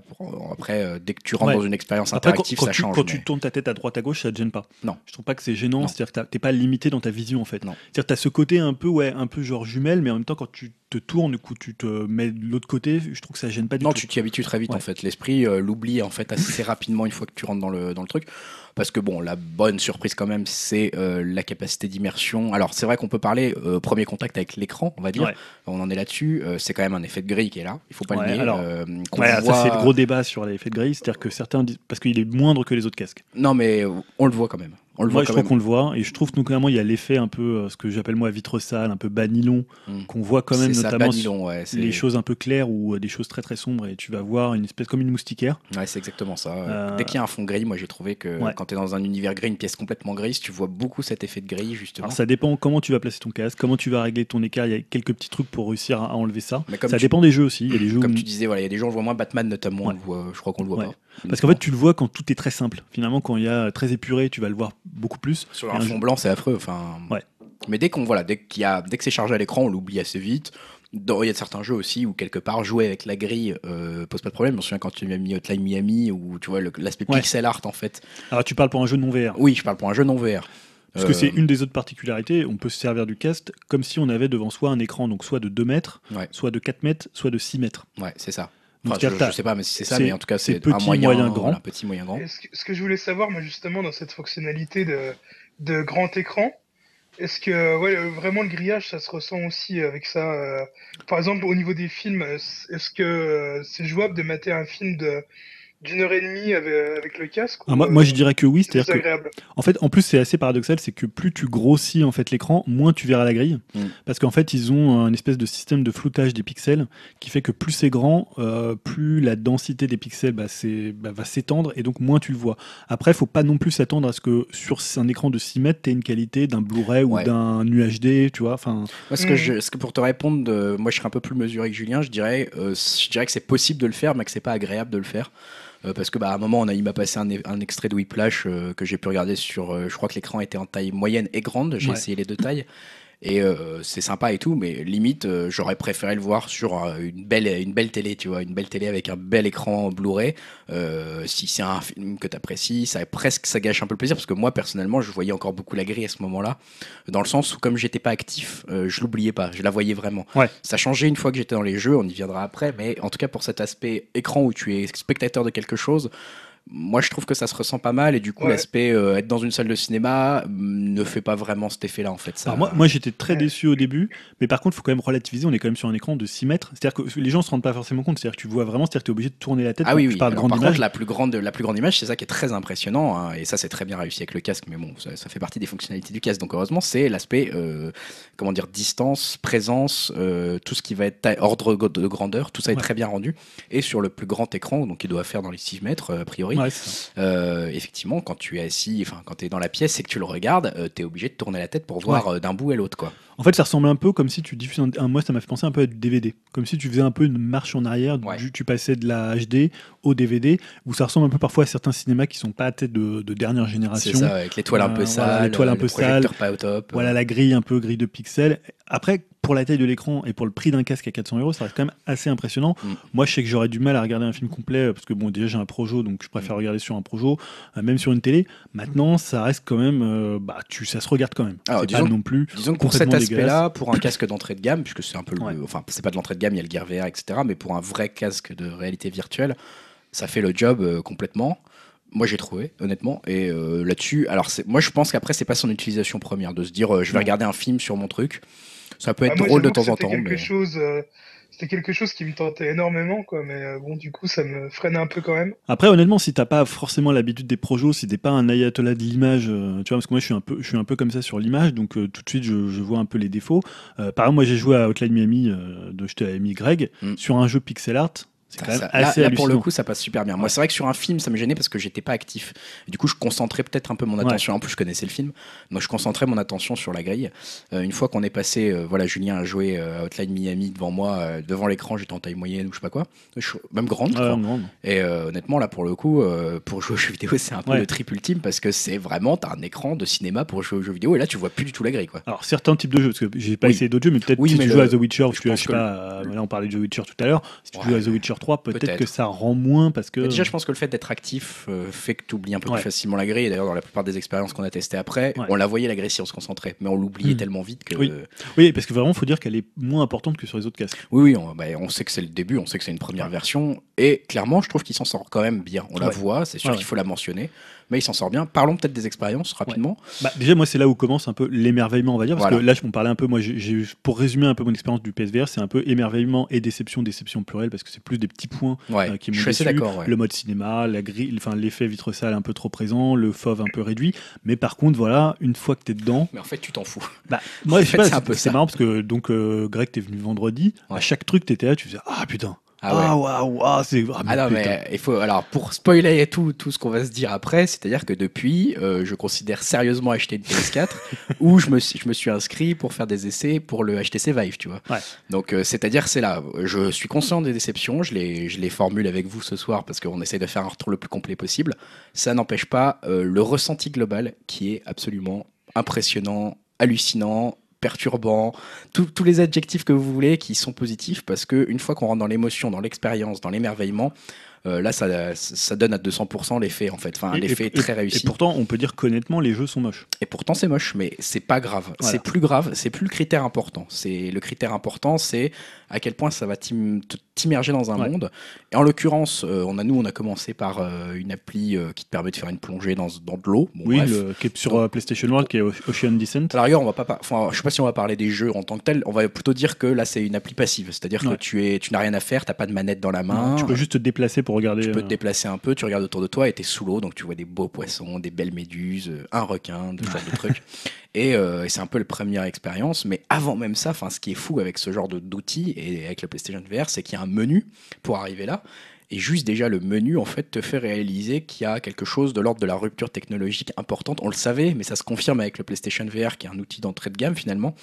Euh, qui est là, c'est-à-dire qu'à partir du moment où Julien m'a projeté dans le menu, et j'utilise vraiment ce mot-là, euh, moi je me suis dit, ok, là il y a un truc, c'est fini pour moi, il m'en faut un parce que euh, devant toi tu as une salle qui arrive, tu as une espèce de chapelle qui arrive avec une hauteur de plafond et euh, c'est très difficile à expliquer, mais tu es dedans, c'est-à-dire que ça paraît vraiment haut et tu, tu, regardes vraiment les yeux au ciel en te disant mais je suis tout petit là-dedans. Et ton menu tu tends la main, enfin le premier réflexe que j'ai eu c'était de tendre la main pour essayer de toucher comme dans Mini Report les écrans qu'on me mettait devant moi pour euh, voilà à quel point le cerveau est bluffé déjà tout de suite d'entrée de gamme. Ça, pour le coup c'est le, le principe de la VR et pas forcément du PlayStation VR. Non, non, mais, il tient sur tous les casques. mais le PlayStation VR réussit bien, tout à fait bien cet aspect. Et les aspects de gris qu'on a mentionnés auparavant sont déjà complètement oubliés à partir du moment où on devient dans les projections de l'émerveillement et dans l'activité, où ton cerveau devient euh, quelque part dans une pièce qui est projetée euh, ou dans une expérience qui est projetée. En fait, pour moi, c'était presque la première fois depuis des années où j'avais un effet waouh. Enfin, ce qu'on ah, appelle l'effet waouh quand tu as vu un jeu qui est magnifique et tu n'as jamais vu ça avant. Là, c'est le truc moi, je crois que j'ai jamais vu ça avant. Honnêtement, je le redis maintenant. Ça fait 2-3 jours que c'est passé. Euh, je, je n'ai jamais. Enfin, voilà, je l'avais vu une fois quand j'avais essayé Oculus oui, Rift. Moi aussi, j'avais essayé Oculus Donc, c'est pas lié au PSVR, mais le PSVR redonne cet effet où tu te dis ok, euh, là vraiment, on a fait un switch sur quelque chose de monstrueux et euh, d'inoubliable en termes d'expérience, vraiment. Et pour le coup, t'en as presque, presque rien à foutre des jeux ou des ah, expériences. C'est simplement le juste faire la prochaine et continuer à être dans le monde en fait. Et j'étais très déçu en repartant chez moi. je tiens à te le dire. non mais c'est vrai. Après, j'y pensais, je me disais, ah, c'était agréable d'être dans le Job Simulator. Enfin, tu vois, il y avait un côté. Euh... c'est vrai que moi, je me suis fait cette réflexion quand j'y repensais. Parfois, j'y repense parfois à des jeux et j'ai des sensations en fait physiques. Oui, moi aussi. Bah, j'en ai eu après. Justement, je voulais te parler de cet aspect-là. C'était assez étrange. C'est-à-dire que chez moi, je me suis revu dans Job Simulator et j'ai eu l'impression de, la même sensation de distance avec les objets, etc., qui s'est reproduit. Ça a duré quelques secondes et c'était très étrange, mais à quel point le cerveau est bluffé. Et donc, voilà, y a les, on va dire qu'il y a plusieurs degrés d'implication ou de, de possibilités d'interaction avec le monde qui est projeté grâce à toi par le PlayStation VR. Donc, on peut parler voilà, de celle où tu n'as rien à faire, tu es spectateur, mhm. notamment celle de l'aquarium, qui reste néanmoins bluffant. Allumette, tu l'avais testé hein? Allumette, qui est un peu différent, qui est dans l'ordre euh, peut-être plus artistique, puisque c'est un, dessin animé. C'est un court-métrage. En pâte à modeler. Court-métrage en pâte à modeler qui, voilà, pour vous situer, pour vous expliquer un petit peu, qui, moi, m'a fait dire, euh, ok, Pixar est mort s'ils font pas un truc comme ça, en fait. C'est de l'ordre de cette révolution-là. Pourquoi? Bah Parce que tout simplement, vous avez le dessin animé qui se passe sous vos yeux.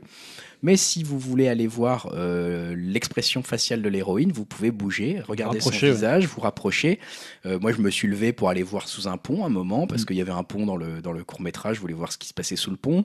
Il y a un euh, espèce de vaisseau sur dans lequel tu peux regarder. Voilà, c'est ça. Il y avait elle arrive en bateau volant, et moi, je, le premier réflexe que j'ai eu, c'est que je me suis levé de la chaise sur laquelle j'étais installé, et j'étais regardé dans la grille qui permettait de descendre à l'échelle dans le bateau pour voir ce qu'il y avait dans le bateau. Et il y avait des choses dans le bateau, enfin, on les voit, quoi. Et du coup, c'est ça qui est vraiment perturbant, c'est qu'on a une dimension d'échelle et on peut vraiment interagir. Donc même la, on va dire la chose où il y a le moins d'interaction possible, où tu es juste spectateur, en fait tu es plus spectateur. Et c'est là où ça change complètement la, donne, je trouve, de, complètement de tout ce qui est fait. C'est que même un truc moche, etc., et notamment, c'est vrai qu'à Lumette, on voyait pas mal la grille, notamment en le voyant, euh, bah, même qui était voilà, donc assez, euh, on va dire, mal fini, sur la, je parle sur l'aspect vraiment technique, grille, mmh. etc., où on voyait beaucoup la grille malheureusement. Euh, bah, le dessin animé m'a vachement ému parce que j'étais vraiment dans l'histoire, j'ai vraiment euh, participé à ça et ça m'a vraiment touché quelque part. Mais on peut parler par exemple d'une autre expérience contemplative qui est euh, The Kitchen, qui pour le coup visuellement est horrible parce qu'il y a un aliasing mais de malade. Alors là voilà. D'ailleurs, Greg a été malade à cause de l'aliasing. Ouais, c'est le seul moment où je me suis senti malade. Donc l'aliasing, pour, pour ceux qui ne pas, c'est des effets d'escalier et il y a là, ça s'ajoute à ça des clignotements. Voilà. mais alors, pourtant, il y a une présence euh, mm. Voilà, on est assis sur une chaise attachée, il y a une présence des, des gens qui viennent te voir qui est hallucinante. Et ils te parlent à 2 cm du visage, là, tu as juste envie de dire, mais recule, tu, tu, me saoules.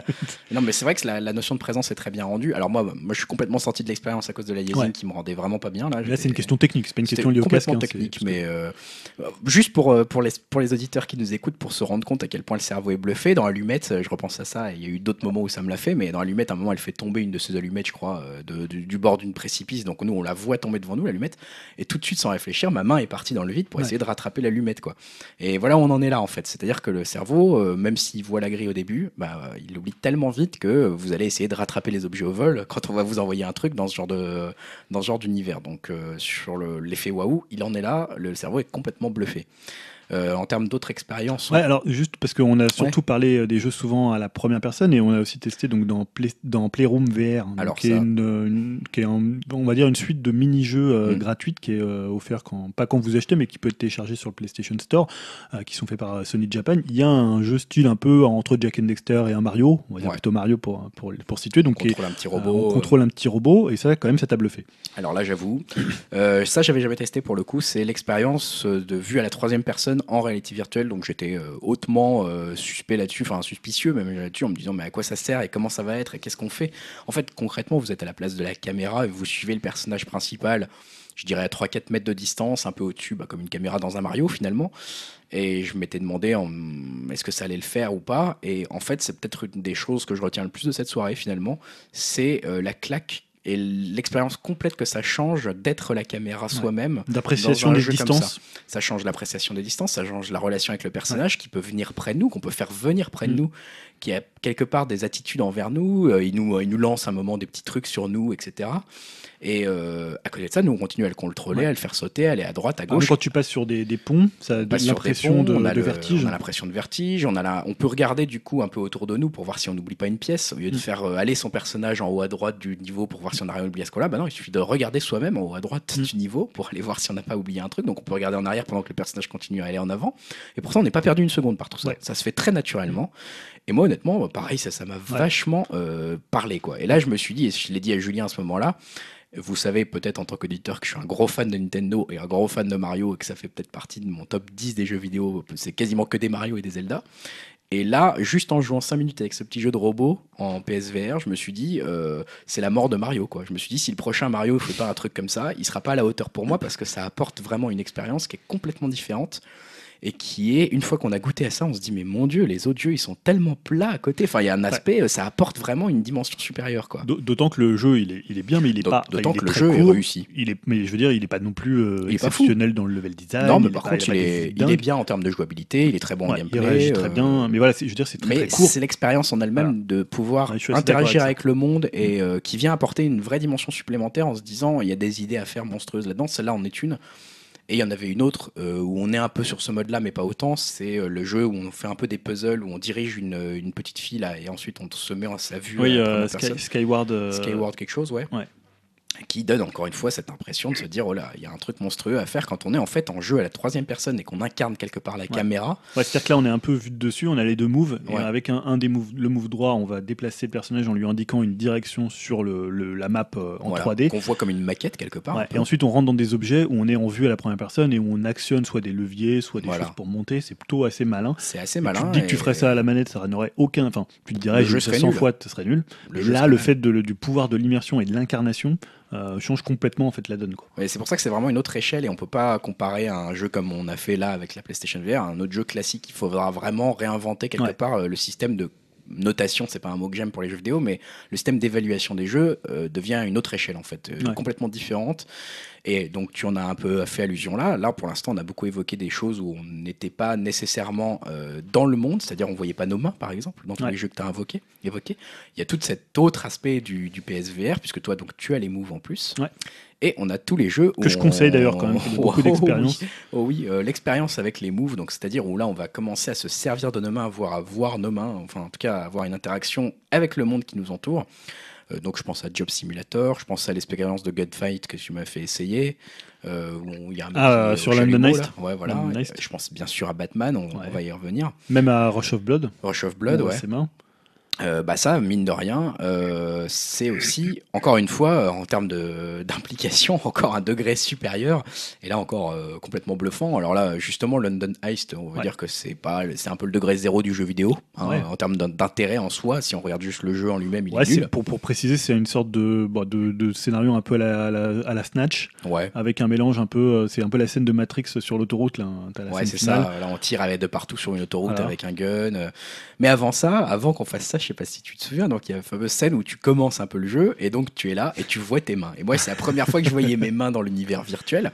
Et donc les mains, on les voit avec euh, les, les, les moves en fait. Et c'est très bien fait, c'est vraiment très bien rendu. On, on peut regarder ses mains. C'est-à-dire si tu tournes, en fait, techniquement, si tu tournes les moves voilà, à 180 euh, degrés, tu vas voir la paume de tes mains. Si tu les remets de l'autre côté, tu vas voir le dos de tes mains. Et si tu appuies sur la gâchette, tu vas fermer les points. Ça va fermer les points et on peut saisir des objets comme ça. Et alors on pourrait se dire, bah ouais, mais il n'y a aucun rapport entre appuyer sur un move et saisir un objet dans la vraie vie. Et pourtant, pareil, en deux secondes, enfin même pas en un quart de seconde, le cerveau oublie euh, qu'on n'est pas vraiment dans le truc et juste le fait de presser la gâchette marche en fait très bien pour avoir l'impression de se faire prendre un objet. Donc tu attrapes, tu peux vous attraper euh, le cigare. Le cigare, le briquet qui passe à côté. Tout de suite j'ai commencé à fumer mon cigare dans la vie euh, virtuelle qui était là. J'ai commencé à essayer de brûler les choses qui étaient autour de moi avec le briquet.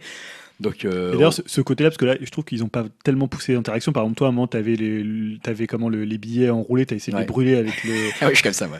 Avec les brûlés. Tu as essayé de chatouiller le, type qui était juste devant toi. Mais par exemple, dans Job Simulator, on peut faire pratiquement tout ce qu'on veut avec les éléments qui sont autour de toi. C'est-à-dire que, je sais pas, à un moment, tu as attrapé un truc, tu le lances. Euh, Alors, c'est pour ça que justement, je parlais un peu de qualité de jeu en soi. Euh, London Ice, c'est pour ça que je dis que c'est un peu le degré zéro, parce qu'ils ont mis quelques trucs voilà, devant toi, bien en devant, sur touche ça, tu vas voir, c'est rigolo. Effectivement, ça l'est, c'est plutôt bien réussi. Les personnages sont plutôt imposant d'ailleurs en leur présence. Après, je trouve que Job Simulator va plus loin. Graphiquement, c'est complètement autre chose, hein, mais voilà, c'est beaucoup plus simple. mais par contre, ça va beaucoup plus loin dans euh, l'interaction avec les objets où là, effectivement, tu peux faire à peu près tout ce que tu veux. Tu prends tout ce que tu veux. Tu prends un gobelet, tu te remplis de l'eau, tu la bois, tu la jettes sur tes collègues, tu jettes un, un truc. enfin, tu, tu, peux vraiment faire n'importe quoi. Et là, c'est assez génial là-dessus. Euh, et, du coup, euh, très très prenant. Et moi, ça, c'est un des trucs que j'ai envie d'acheter. Ouais. parce qu'il faut préciser que là, c'était une démo, donc on avait juste une partie au bureau. Mais après, on est par exemple dans un restaurant, on doit faire des hamburgers pour des clients qui nous demandent tel ingrédient. Voilà, donc ça paraît tellement con, c'est-à-dire que tu voudrais pas le faire en jeu vidéo classique, non. mais propulsé dans la VR. en fait, ça oublie tout, quoi. Le, simple fait d'ouvrir ses mails dans la VR, etc., euh, ça, ça, amuse, quoi. Moi, j'ai passé, je sais pas, sur London East j'ai enlevé le casque, c'était une des premières expériences que j'ai fait. C'était passé genre deux heures. J'avais, j'avais, pas vu du tout le temps passer, quoi. Alors qu'en soi, un jeu vidéo à deux heures, c'est quelque chose que je fais plus dans la vie. Tu t'écoutais pas trop ce qu'il disait, tu non, plutôt là. Je, euh, je touchais les trucs, euh, voilà, je faisais, je faisais des doigts d'honneur. Bon, et puis alors peut-être l'expérience la plus, euh, la plus dingue, Batman. Ouais. Peut-être, peut-être la plus dingue, en tout cas la mieux réussie, parce que là pour le coup, je sais pas si graphiquement ce qu'ils ont fait, ce qui, comment ils ont réussi à faire ça, mais. Alors déjà c'est Rocksteady, il faut le dire, c'est ceux qu'on fait les, autres Batman. Donc l'ambiance elle est là. ça dure à peu près une heure et demie, c'est une enquête. On va plutôt dire que c'est une enquête. C'est une enquête, donc on n'est pas... à se balader à Batman, on marche pas, hein, on n'est pas dans la rue à marcher. Alors déjà il faut dire que tu arrives alors déjà, euh, le menu. Voilà, le menu, tu es au dessus sur très en hauteur à Gotham City. Toi de Gotham City. Alors ça c'est pour Dim. Euh, toi Dim, putain, il faut que tu essayes ça, c'est hallucinant. Tu regardes autour, c'est juste bah, fou. Ça me fait rêver. Hein. C'est fan service, c'est-à-dire que tu es vraiment dans Gotham City, tu as les sons en 3D, donc tu entends les voitures de police, les trucs, les Tu peux te pencher pour. Euh, tu peux te pencher là, encore une fois, euh, moi j'ai eu le réflexe d'essayer de m'appuyer à une barrière qui n'existait pas, donc j'ai failli tomber. et en plus, donc tu as peur de tomber parce qu'il y a une espèce de vide de 200 mètres devant toi. Donc ils en jouent beaucoup. Tu as une séance avec le pingouin qui est assez dingue. Donc, euh, donc ça, c'est hyper bien fait. Mais surtout, voilà, c'est un peu rêve de tout fan, c'est que tu es vraiment à Gotham City. Mais quand euh, on vous dit, voilà, on est vraiment, c'est très difficile à rendre compte. Mais encore une fois, voilà, il y a un moment où on passe à côté d'un pont et je disais, j'ai l'impression d'être en bas de la Tour Eiffel, quoi. C'est, on a l'impression des grandeurs comme ça qui est extrêmement bien. D'abord, vas-y, va, Dim. J'ai une petite question euh, sur tous les jeux euh, que vous parlez. Euh, est-ce que vous considérez plus ça comme des jeux ou des expériences? Parce que c'est des jeux avec une durée de vie très très courte, quoi, une heure, une heure et demie. Mm. Est-ce que c'est une expérience qu'on le fait une fois? Ou alors c'est des jeux auxquels on aurait plaisir à y revenir dedans, à le refaire, qui aurait une vraie replay value, on va dire? Alors, le Batman, il a une replay value, il est assez court, il dure euh, une heure et demie environ. Euh, ensuite, tu as, des, as toutes les missions de l'homme mystère, donc tu vas pouvoir y revenir. Après, ça reste quand même des expériences assez courtes. Batman, c'est peut-être le seul jeu pour l'instant vraiment. Avec euh, Rush of Blood, ouais. même si c'est. Après, moi, je trouve que c'est plus, tu vois, entre l'expérience courte et un peu le, le, côté un peu presque arcade, tiré dans un simulateur tu vois, tu le feras une fois, je sais pas, c'est, enfin, c'est difficile en fait de, dire est-ce que c'est des vrais jeux parce qu'en fait ça change tellement ta perception euh, de ce qu'est euh, finalement la représentation d'un jeu vidéo que finalement que ça dure une heure et demie, t'es pas trop frustré. Non. T'as pas ce sentiment de même si j'aurais bien aimé que le Batman dure 10 heures parce que c'est vraiment excellent. Le Batman, il y a quelque chose à en faire pour. Euh, ils auraient pu le faire ah durer effectivement 10 heures, ça pourrait être un jeu. Enfin voilà, ça l'est pas actuellement. Parce que moi, là, ce qu'on peut se dire, c'est que c'est peut-être peut-être éventuellement, ben, on va dire des démos améliorer et qu'après, euh, peut-être dans un an ou deux, il y aura vraiment des gros gros jeux qui vont sortir bah, d'une dizaine d'heures. C'est vrai qu'on est encore dans un peu, tu sais, dans l'effet waouh, donc tu es là, tu essayes un peu tout, même des trucs qui sont pas forcément, euh, des trucs qui sont pas terribles. Tu vois, par exemple, London Heist, mm. c'est pas génial en ah soi. mais en fait, c'est tellement euh, transfiguré par la réalité virtuelle et par ta propre expérience que ça fonctionne. Euh, après, le Batman, c'est un peu différent, parce que je trouve que tout ce qu'ils font, ils le font vraiment bien. C'est-à-dire le début où tu vas, enfin, tu vas être Batman, où tu vas incarner Batman, c'est assez dingue. Il faut qu'on en parle de ce truc-là. C'est complètement fou, parce que là, en termes de fan service, ça va loin, et ils jouent le jeu vraiment. Je pense qu'ils ont déjà bien compris les codes de la réalité virtuelle et c'est là où c'est fort. Parce que donc tu incarnes Batman, mais avant de l'incarner, tu incarnes Bruce Wayne et euh, pour devenir Batman, bah, il faut s'habiller quoi. Et donc ils te font t'habiller et donc tu mets ta ceinture que tu vois après flotter autour de toi. Tu mets les gants. tu, mets tes gants dans un truc, donc après tu vois tes mains avec les gants, etc. Super idée, tu vois dans le miroir. Bah, tu... Et après voilà, génial, tu as le casque qui arrive, donc tu le saisis avec ta main tu le mets sur toi, et là il y a un miroir qui arrive, et tu es Batman. Et quand je dis il y a un miroir, euh, c'est donc tu vois Batman en face de toi, mais il fait tes gestes. Ouais. Donc, euh, si tu dis bonjour à la caméra, il dit bonjour à la caméra en même temps que toi. ce, qui, ce qui tu, tournes la tête. Ce qui était très drôle, c'est que donc il a une expression hyper euh, serrée comme Batman, bah et Greg faisait des petits pas de danse. avec un Batman comme ça, avec la, tête super, euh, genre super sérieux, et avec une espèce de petite danse. mais il était. ça, doit être, ça, doit être, génial, il doit avoir une tonne déjà de, Batman ridicule. Ah, mais là, le, truc, c'est que tu as vraiment une sensation mm. qui est très prenante, et pour le coup, la mise en abîme, elle est hallucinante. Quoi. Tu te dis, putain, je suis vraiment Batman. Quoi. en fait, ils ont très bien tourner aussi le, le, principe du problème de la VR, notamment sur le PlayStation, c'est que tu peux vraiment te déplacer. Euh, donc en fait, tu, te téléportes. Donc as, en fait, à chaque fois, tu as, un lieu, mettons, euh, tu es dans un endroit, je pense par exemple à la morgue, et tu pourras aller à 4 ou 5 endroits différents en appuyant juste sur un bouton du PS Move. Et après, l'environnement que tu as autour, tu vas pouvoir interagir dessus. Et ça, ça fonctionne vraiment très bien, notamment quand tu es plongé dans l'illusion du, Joker. Euh, tout ce que tu vas voir à gauche à droite, ils vont te faire trop tourner. Il, y a, en fait, ils arrivent à avoir, à avoir, un level design qui est hyper étudié pour ce que tu as à faire en fait. Ils ont déjà bien pensé leur truc. C'est-à-dire que finalement, tu fais pas des trucs dingues. Si tu les faisais à ta manette, ça serait pas très intéressant. Mais là, fait comme ça, des fois où tu te retournes, où tu te remets, ils arrivent vraiment à te faire peur avec des, pas vraiment des jumpscares, mais des moments où tu te dis, où tu as une impression, où tu vois, ils sont vraiment, les, le, Joker, le pingouin, ils sont vraiment face à toi. Et c'est ça qui est, c'est ça qui est impressionnant. Ah bah, il joue sur la présence. Mais c'est vrai que tu vois, c'est comme euh, quand on découvrait Mario en 3D la première fois. Euh, finalement sauter sur une plateforme n'avait rien de fou quand tu penses. Alors que mm. quand on a joué à Mario la première fois, on s'est dit putain regarde tu sautes sur une plateforme en 3D. bah là c'est un peu la même chose. Je pense à ça par exemple l'échelle, c'est-à-dire que quand un moment tu vois tu sais la, la Batmobile, ouais, elle est énorme, incroyable. Quoi. après je l'ai vu. Ça y est tu l'as vu. Quand tu vois le, le combat avec. Euh, ah, mais ils sont énormes. T'as deux mecs qui se battent en face de toi, ils font ils font presque 1m80 chacun. Ou la scène avec les parents. C'est vraiment un enfant. Ah oui, alors ça c'est très drôle, ils te mettent à la place d'un enfant et tu as vraiment l'impression d'être un enfant parce que tu rediminues en taille. Donc tout est grand autour de toi, enfin les gens sont grands, enfin c'est très étrange, mais très bien rendu. Donc encore une fois, je pense que se poser la question de se dire est-ce que c'est des jeux avec une durée de vie, etc., c'est plus une question à se poser, c'est plutôt quelle est l'expérience qu'on va me proposer. Et euh, après, on verra peut-être qu'on va s'habituer, qu'on va se dire bon, ok, maintenant j'ai besoin d'un truc un peu plus bah, long. J'ai besoin... tu vois, on parle. Celui que moi j'ai bien aimé, c'est Rush of Blood, donc euh, le Until Dawn. Là, c'est vraiment une expérience de fête foraine. C'est-à-dire, c'était dans un train fantôme. Euh, et c'est un rail shooter. Moi, j'ai pas essayé. Hein. Voilà. et euh, maintenant, il m'avait essayé. Moi, j'étais un peu pas, oh, flippé, mais un peu stressé. Un peu flippé. Non, mais c'est parce que des fois, ils te font, il y a des jumpscares un peu d'enfoirés. Et ils te font apparaître des personnages euh, à 2 cm de ta gueule. Donc voilà, là, t'as un peu envie de gueuler. pour le coup, ils sont énormes, quoi. voilà, ils sont énormes. moi, je sais pas, je l'avais pas vu. Je me tourne à gauche, je vois deux mecs qui sont là c'est clair, là. Oh putain Et alors, surtout, ils te font descendre. Ils te font descendre parce que c'est un, un train fantôme. Donc, t'as des, as des descentes et tu ressens vraiment physiquement ah, le truc de la descente, quoi. C'est-à-dire, ton qui se soulève comme quand on est dans, les descentes dans les, euh, ah, dans les manèges. Quoi. Et le jeu fonctionne très très bien. C'est un rail shooter super simple mais hyper efficace euh, qui est très très bien mené. Il y a 7 ou 6, 7 niveaux. On a fait un peu la démo de F Valkyrie dont on entend beaucoup parler aussi. Hein. C'est F Valkyrie, c'est ça hein? Ouais, qui est très très courte. Hein, qui, est, bien, qui, est bien, qui est bien foutu. On a vraiment l'impression d'être dans un Star Wars. Moi, j'essaie quelques secondes, mais j'ai vraiment tripé. Un Dim, si tu as envie d'essayer un truc, et ceux qui nous écoutent qui sont peut-être fans de Star Wars ou de vaisseaux un peu futuristes, je pense que ça vaut le coup de l'essayer, même si c'est très court, parce qu'on est vraiment dans un vaisseau. Et le côté appréciable, alors moi, ça m'a pas rendu malade, mais je pense que tout le monde ne peut peut-être pas le faire, je me dis, c'est que, bah, moi, le premier truc que j'ai fait, c'est des loopings, euh, faire des trucs à 360 degrés, euh, tirer n'importe où, euh, faire n'importe quoi et vraiment cette impression de liberté dans l'espace. Il faut dire qu'on n'est pas tous euh, égaux face à ce qu'on appelle le motion sickness. Alors, il est plus ou moins réduit selon mm. les personnes, selon les jeux, selon les technologies. Euh, en gros, c'est une sorte de mal de mer, donc tu peux avoir un mal de cœur, mal à la tête. Euh. Alors, moi, ça me l'a fait dans Drive Club. Ouais, mais beaucoup, je crois, beaucoup de gens ont dit Drive Club, apparemment, il y a un problème. Hein. Ouais, parce que tu as vraiment, comme ça va vite, tu as vraiment l'impression d'avancer et c'est très perturbant le fait que tu sois assis. Et alors, aussi, un jeu que j'ai essayé, je crois que c'était hier, c'est Scavenger Odyssey, qui est une sorte de FPS un peu à l'eau, très moyen pour le coup. Et alors là, qui fait vraiment gerber. J'ai essayé deux fois et deux fois, j'ai dû enlever le casque ah, et euh, m'allonger parce que j'étais vraiment ah pas bien du tout. Euh, voilà, parce qu'ils te font monter, en fait, tu te déplaces en te téléportant. Tu peux avancer avec la manette, tu joues à la manette, mais par contre, tu, euh, tu te déplaces en, sur des trucs à l'envers, tu vois, il y a tout un truc. Le jeu est pas vraiment génial, c'est pas un, très très bon FPS, mais par contre, ça fonctionne bien en termes d'immersion. Mais le pour le coup, là, ça m'a complètement. Après, c'est vrai que ce que tu dis, Dim, il y a un côté peut-être qu'on pourrait regretter quelque part. C'est un peu d'ailleurs la première question que je t'ai posée, à laquelle tu as eu du mal à répondre c'est par quoi on commence? Et en fait, c'est un peu ça qui manque, c'est euh, c'est un peu la killer app quoi. C'est un peu le truc genre essaye ça, tu vas comprendre tout de suite ce que c'est et euh, il faut il faut l'essayer. c'est vraiment le Batman. Ouais, bah, Batman est ce Batman. Batman c'est ce qui se rapproche le plus de la killer app du truc honnêtement. Euh, après il faut adhérer à l'univers quand même parce que t'es tellement euh, projeté dans l'univers que si t'aimes pas trop Batman, bah, là tu vas en bouffer.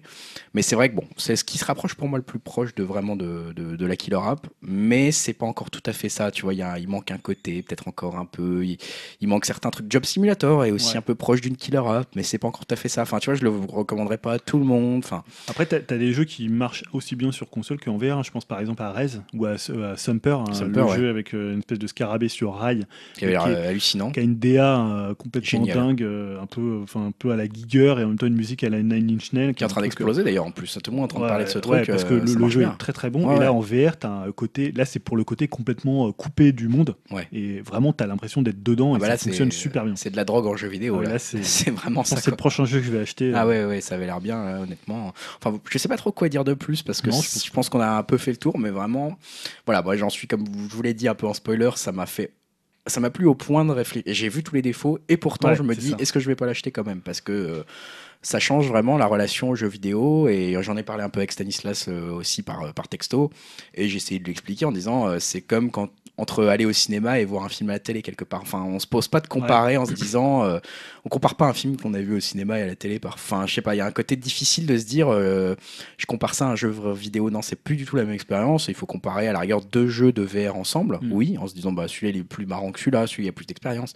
Et là, Batman par exemple fait partie déjà des meilleurs mais euh, le comparer à d'autres jeux vidéo, c'est pas vraiment le but. C'est pour ça d'ailleurs qu'on l'a mis en techno un peu aussi, parce qu'il y a d'autres expériences, hein, tout ce qui est film, tout ce qui est. Non, mais surtout, c'est pour moi, c'est pas, euh, c'est ça va pas remplacer le jeu vidéo sur je pense que ça va cohabiter. pour moi, c'est un truc un peu de. Pour l'instant, je trouve que le, côté expérience courte s'y est assez bien à la mm. VR. Moi, j'ai pas forcément envie.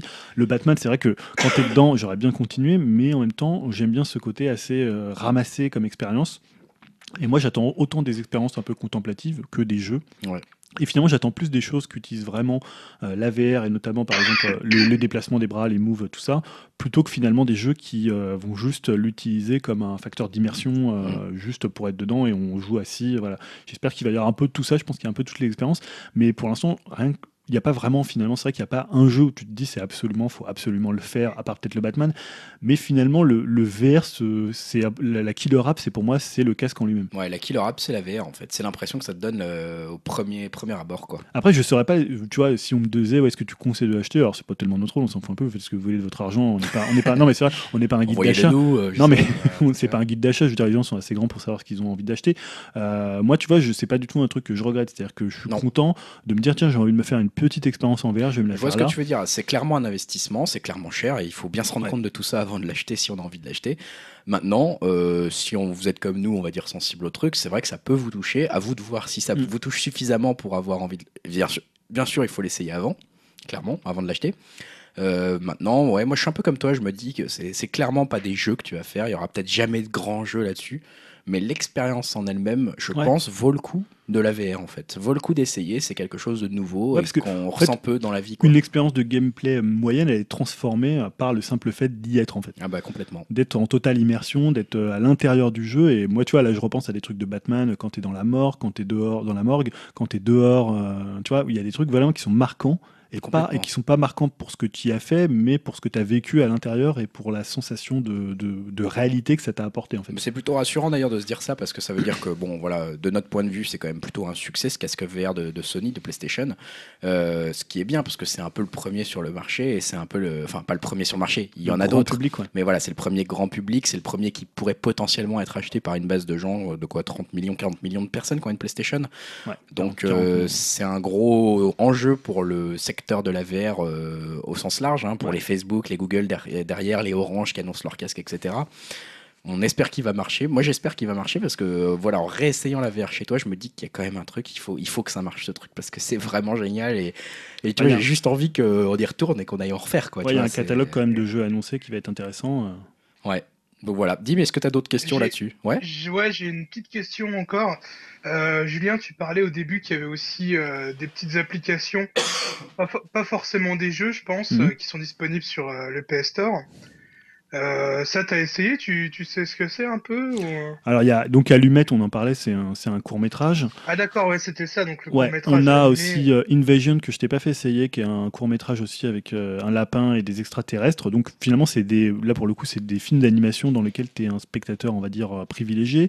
Tu as aussi, alors, un, un, des premiers, je sais plus comment ça s'appelle ce truc, je crois que c'est Little Star. c'est en fait, c'est pour le coup une des une chaîne de, de, différents contenus. Alors il y a de la musique, il y a des reportages. Alors le problème c'est que c'est compressé n'importe comment. Enfin, ah c'est horrible. Mais vraiment, c'est, je veux dire, c'est, c'est dégueulasse. Par contre, c'est assez impressionnant dans le sens où tu as un, une espèce de reportage avec des lions. Donc, dans une réserve, là, pour le coup, c'est des images filmées. Donc, euh, voilà, ça, ça a aussi son intérêt. Mais la qualité est tellement mauvaise que tu peux pas vraiment te rendre compte. Dommage. Parce que voir un lion qui passe à côté de toi, c'est pas tous les jours. C'est même quand tu, moi, je l'ai fait, mais c'est, quand même impressionnant de te dire, ouais, il est à côté et tout ça. Et tu as une visite pour les JO, de, les JO qui étaient au Brésil. Mm. Donc, tu vois, genre, tu es juste devant euh, le Corcovado. Tu mm. vois, il y a des trucs comme ça. Mais là, la qualité se sort tellement du truc que là, c'est même pas possible. Là, ça vient pas du casque ou de la, puissance, je sais pas ce qu'ils ont fait. Apparemment, aux États-Unis, il y a une autre application qui est bien plus intéressante euh, au niveau qualité. Et euh, voilà, il y a des trucs comme ça. Je sais qu'il y, en a d'autres qui doivent arriver. Il y a notamment Apollo 11 qui te permet de, revivre un, euh, bah, la, la, aller dans l'espace, aller dans l'espace grâce à la navette. Donc ça, ça peut être aussi une expérience assez hallucinante. Moi, c'est aussi des choses comme ça que j'attends, des expériences qui sont un peu différentes, qui sont même pas interactives. Et voilà, après, tu as aussi des films porno, mais c'est pas du tout intéressant. tu as l'impression d'avoir des femmes qui font à peu près 4 mètres de haut. c'est très perturbant. non, mais je comprends en fait pourquoi les gens, quand ils envoyaient. Tu sais, moi, je voyais tout le temps des gens qui en regardaient, enfin, tu sais, tu voyais des vidéos, et les gens disaient Ah, tu sais, genre, ils reculaient ou ils. Bah oui, c'est ça, en fait, c'est qu'elles sont trop proches. C'est pas très réaliste. Alors, j'ai peut-être pas vu les bonnes expériences en termes mm. de qualité, mais c'est voilà, c'est sur du 360 ou du 180. Et quand on disait que c'était l'avenir, tu sais, la le porno, c'est ce qui allait aider à démocratiser. Technologie à Moi, je pense pas. Je trouve pas. Je trouve que c'est, par exemple, la présence qu'il y a dans un kitchen, qu'il y a dans un Batman avec mm. des personnages virtuels est bien plus perturbante. Ah et, tu vois, moi, je trouve que c'est plus les lieux ouais, la dimension des Je pense que tu vois, plus on va, on va améliorer la qualité des casques et, la, et, plus les consoles vont être puissantes ou les PC vont être puissants, donc plus les personnages vont être réalistes. Mm. Euh, tu vois, imagine, tu as un personnage qui a, dans Witcher, il y a des personnages qui en vue faciale sont assez hallucinants et que tu vas avoir ça en face de toi, ça va être très très perturbant ah et beaucoup plus que des images filmées en fait. Et là, le, pour le coup, tu vois, à un moment dans Batman, tu peux voir les, les statues de Batman, de Robin et, euh, de euh, je sais plus qui c'est, et elles sont juste à côté de toi et elles sont, c'est impressionnant en fait. Tu as l'impression qu'elles sont devant toi, tu as envie de les toucher. Bah, d'ailleurs, tu peux les tourner un peu. Enfin, alors que tu vois, par exemple, ce qui aurait pu faire l'intérêt du porno, c'est que tu as envie de toucher. Or là, tu as, as, une espèce comme si tu voyais encore l'écran devant toi. Tu n'as pas l'impression qu'elles sont à droite, à gauche. Euh, voilà, c'est assez mal fait. je sais pas si c'est parce que c'est mal fait ou parce que ça fonctionne pas. Mais euh, voilà. faudra peut-être pas compter là-dessus pour que la VR se démocratise. Ouais. Bon. Bah voilà, voilà ce long débrief euh, sur le PlayStation VR qui, vous l'avez compris, nous a enthousiasmé euh, à fond. Voilà, quelques réserves sur quelques déceptions qui sont liées à la technologie, vivement dans 5 ou 10 ans. Mais qui ne nous empêchent pas d'avoir envie d'y retourner. dans 5 ou 10 ans. Clairement. Euh, on va continuer, on va terminer le podcast avec bah, ce qui nous a un peu occupé lors de ces 15 derniers jours, la partie critique et conseils.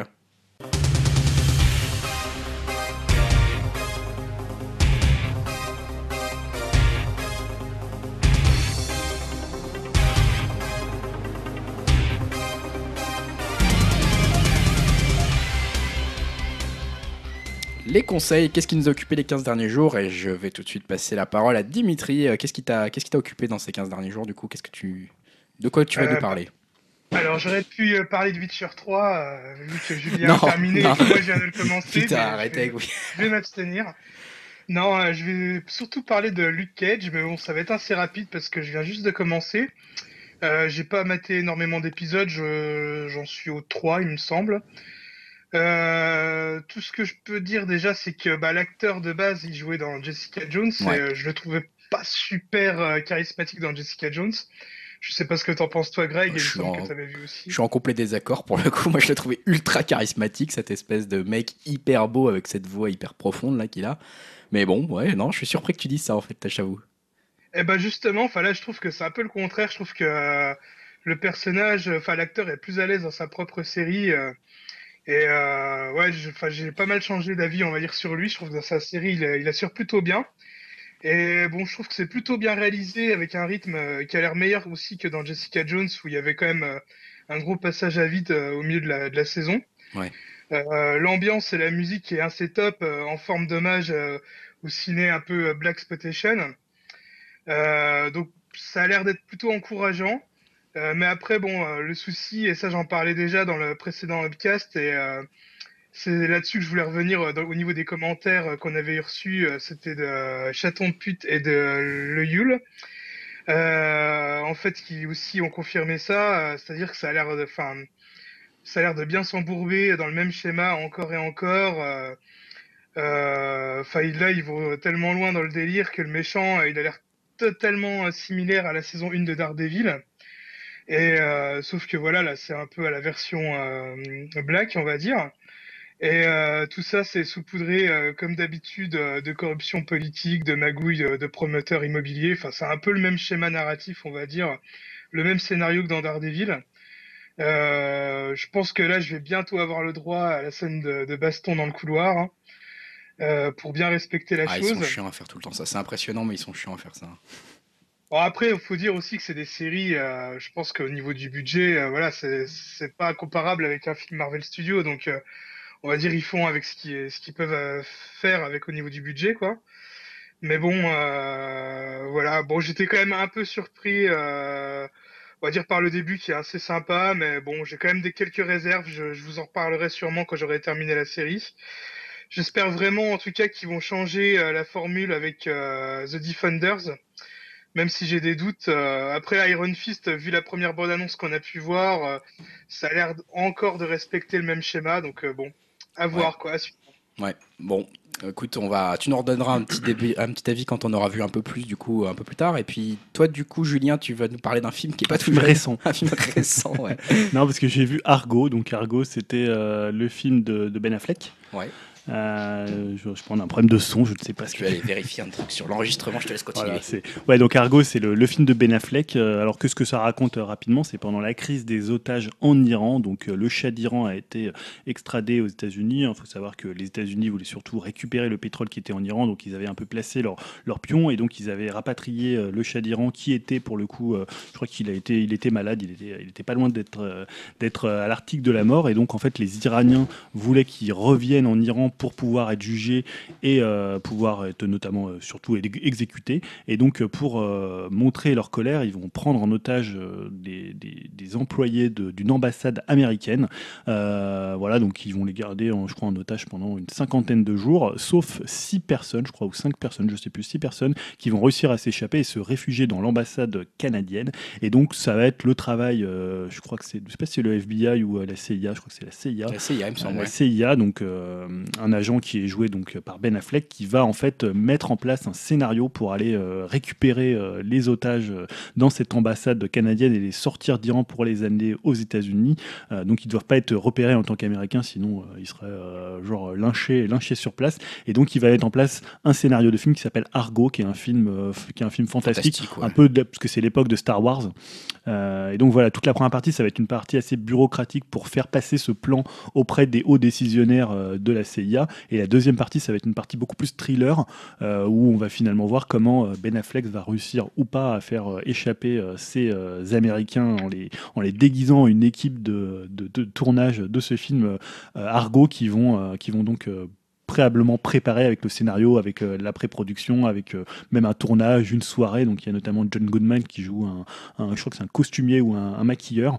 Euh, et voilà, donc les deux parties sont vraiment intéressantes et assez complémentaires. C'est pas du tout un film spectaculaire, c'est pas un thriller à grand spectacle, c'est plutôt dans la tension et, également dans la, dans la minutie. C'est presque un film de bureau, ce qui est toujours assez sympa. Moi j'aime bien les films de bureau, notamment américains. Et je trouve que ça fonctionne très bien. Je trouve que c'est un très très bon réalisateur. Plutôt là, comme acteur, il est dans sa veine un peu placide, un peu.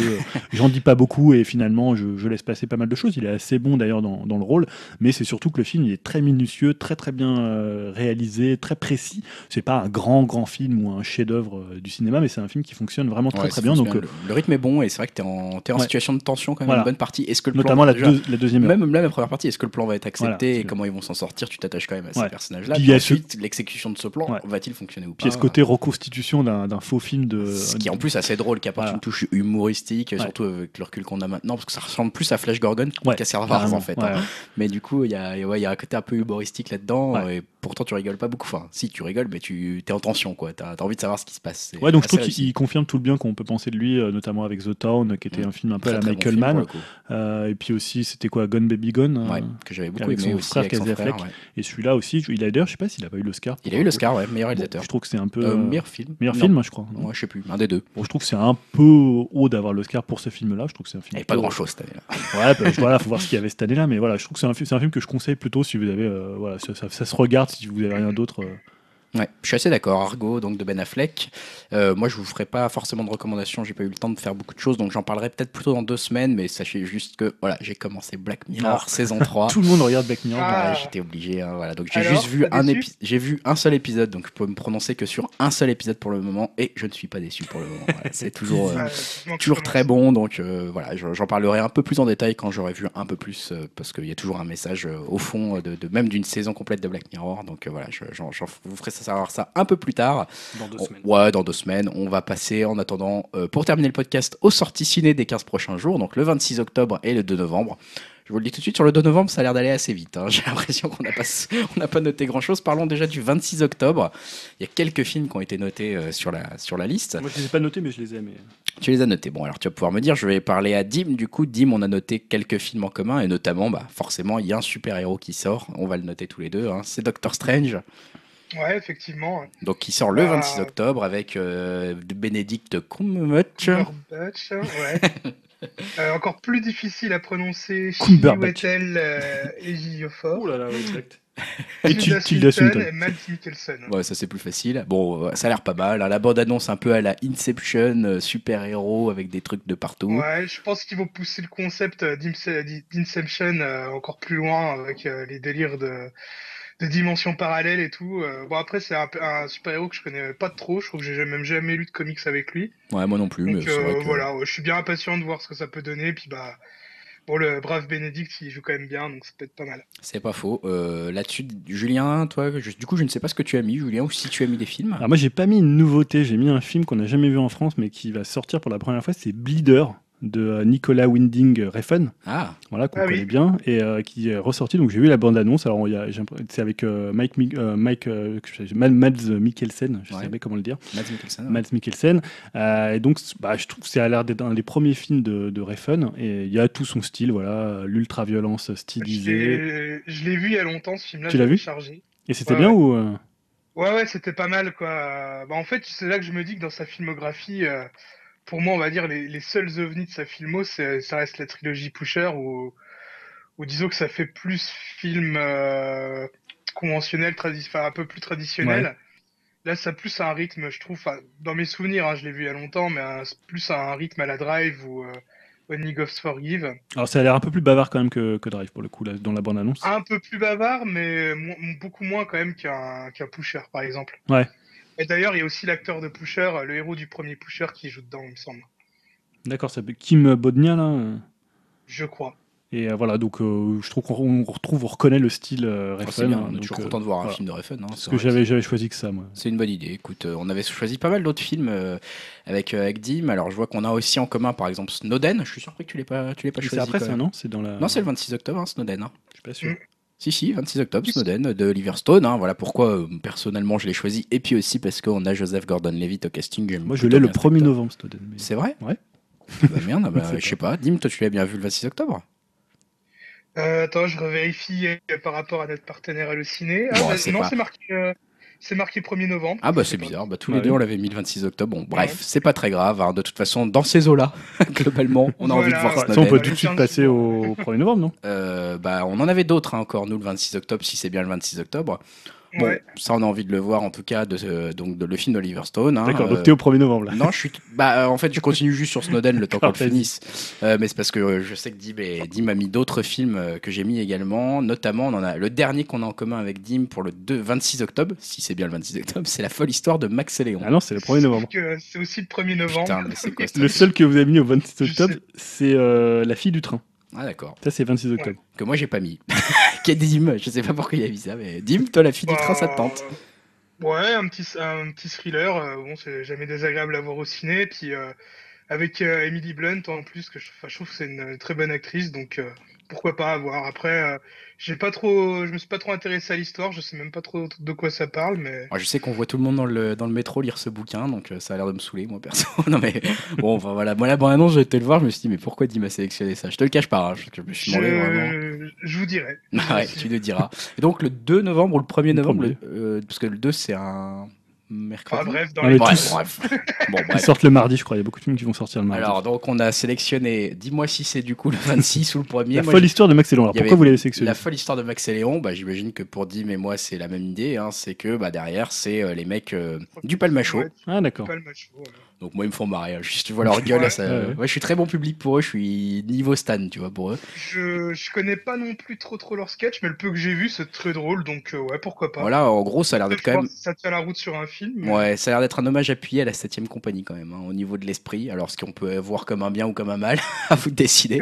Mais euh, bon, moi voilà, comme je te dis, je suis très très con avec eux. Je les vois à la télé, ils me font marrer. Bon, je les regarde pas non plus trop, je connais pas très bien leur sketch non plus, mais leur tête me fait marrer. Je me suis dit pourquoi pas aller voir ce qu'ils nous proposent. Fait une, une parodie de PNL euh, très. Ouais. Oui, je l'ai vu. Je l'ai vu, elle était excellente. C'était très drôle. Voilà.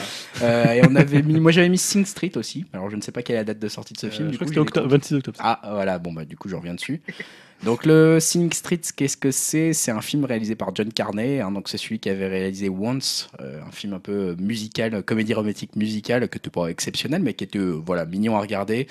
Euh, et du coup, je m'étais dit, tiens, pourquoi pas, c'est un peu le genre de truc qu'on aime bien regarder avec ma femme, ce genre de film, euh, voilà, qui est un peu feel good, euh, sur la musique. Donc là, ça se passe dans les années 80 à Dublin, avec un élève, un élève de lycée hein, qui est obligé d'aller dans, dans, dans, une école publique et qui, pour essayer d'être un peu populaire, notamment avec les nanas, va fonder un groupe de rock. Et donc voilà, c'est l'apprentissage un peu de la musique, l'apprentissage de l'esprit du rock, et puis l'apprentissage de l'amour derrière tout ça. donc ça donne envie. Hein. Donc voilà, Sing Street, moi j'irai le voir, hein, certainement. donc ça, c'était donc le 26 octobre je crois. Snowden, tu veux nous en parler? Snowden, ça y est, bon, on en a un petit peu parlé, c'est le 1er novembre. On a parlé de la folle histoire de Max et Léon, et il y a Mister Wolf, que dit mamie, je ne sais pas quand c'est, et du coup, qu'est-ce que c'est? 1er novembre. On revient au 1er novembre. Alors, qu'est-ce que c'est? Euh, Donc, c'est un film euh, action-thriller euh, avec Ben Affleck, Anna Kendrick et ah, Simons. Oui, d'accord. On n'en a pas trop entendu parler euh, chez nous, mais j'ai vu quand même pas mal de, promos euh, que j'étais aux États-Unis. Oh, ça n'a pas l'air d'être non plus euh, exceptionnel, mais ça a l'air d'être assez divertissant. Bon, ça me fait un peu marrer l'histoire du, du, comptable la journée et un peu. Ah, le bad boy ultime, le mec qui tue tout le monde le soir. Voilà, qui sort la calache le soir et qui défonce tout le monde. Bon, comme il y a Anna Kendrick, tu m'as convaincu, je pense que j'irai le voir. Du coup, bravo, bien joué. Alors, personne, personne n'a cité Mademoiselle, le nouveau film de Park Chan-wook.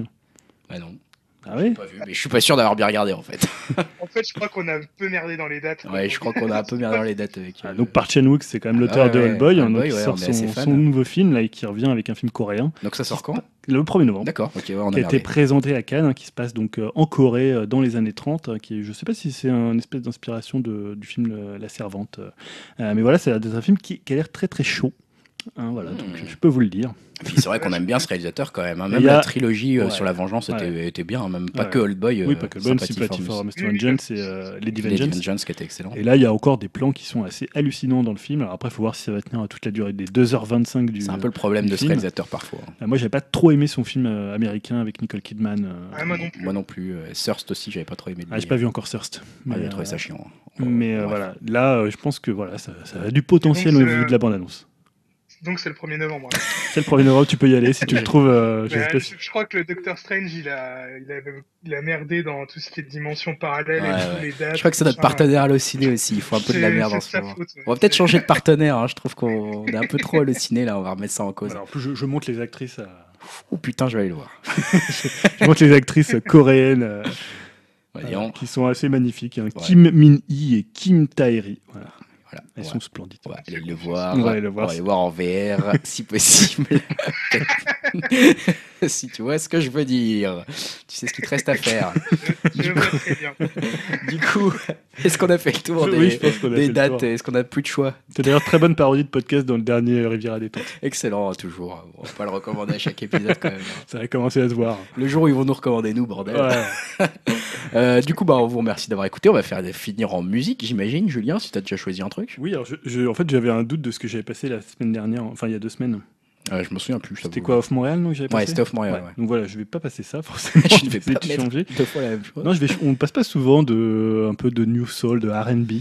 Non, on n'en passe pas souvent. Non. Donc je vais choisir euh, l'album de Solange Knowles, ah qui est comme son nom l'indique, la euh, sœur de Beyoncé. Sœur de Beyoncé qu'on avait vu dans pas mal de, groupes différents, qui a souvent fait soit des featuring, soit des, soit des chœurs, et que moi j'aime beaucoup. Hein, et l'album est très très bien. Et donc là c'est un morceau qui s'appelle Cranes in the Sky. J'espère qu'on le trouvera sur YouTube. Sinon il y aura un autre morceau de, de Solange Knowles, mais voilà on va essayer de trouver un morceau. Je mettrai la musique du tyrolien.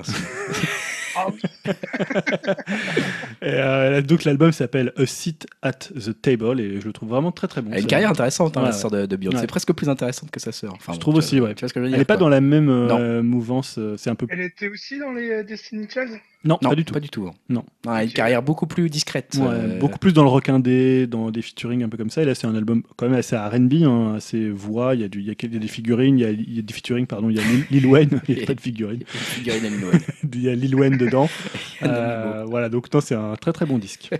bon, écoute, merci. Que j'ai vu d'ailleurs en conseil d'un de, d'un autre podcast qu'on aime beaucoup qui va revenir, c'est No Fun. Ah, décidément, ça y est, Julien, une place. Ah, mais voilà. non, parce qu'il faut le dire, No Fun, c'est le, meilleur non, mais le meilleur podcast de rap R&B. Ouais, ouais. Euh, console. non, mais c'est surtout le meilleur hein, avec Medimos. voilà.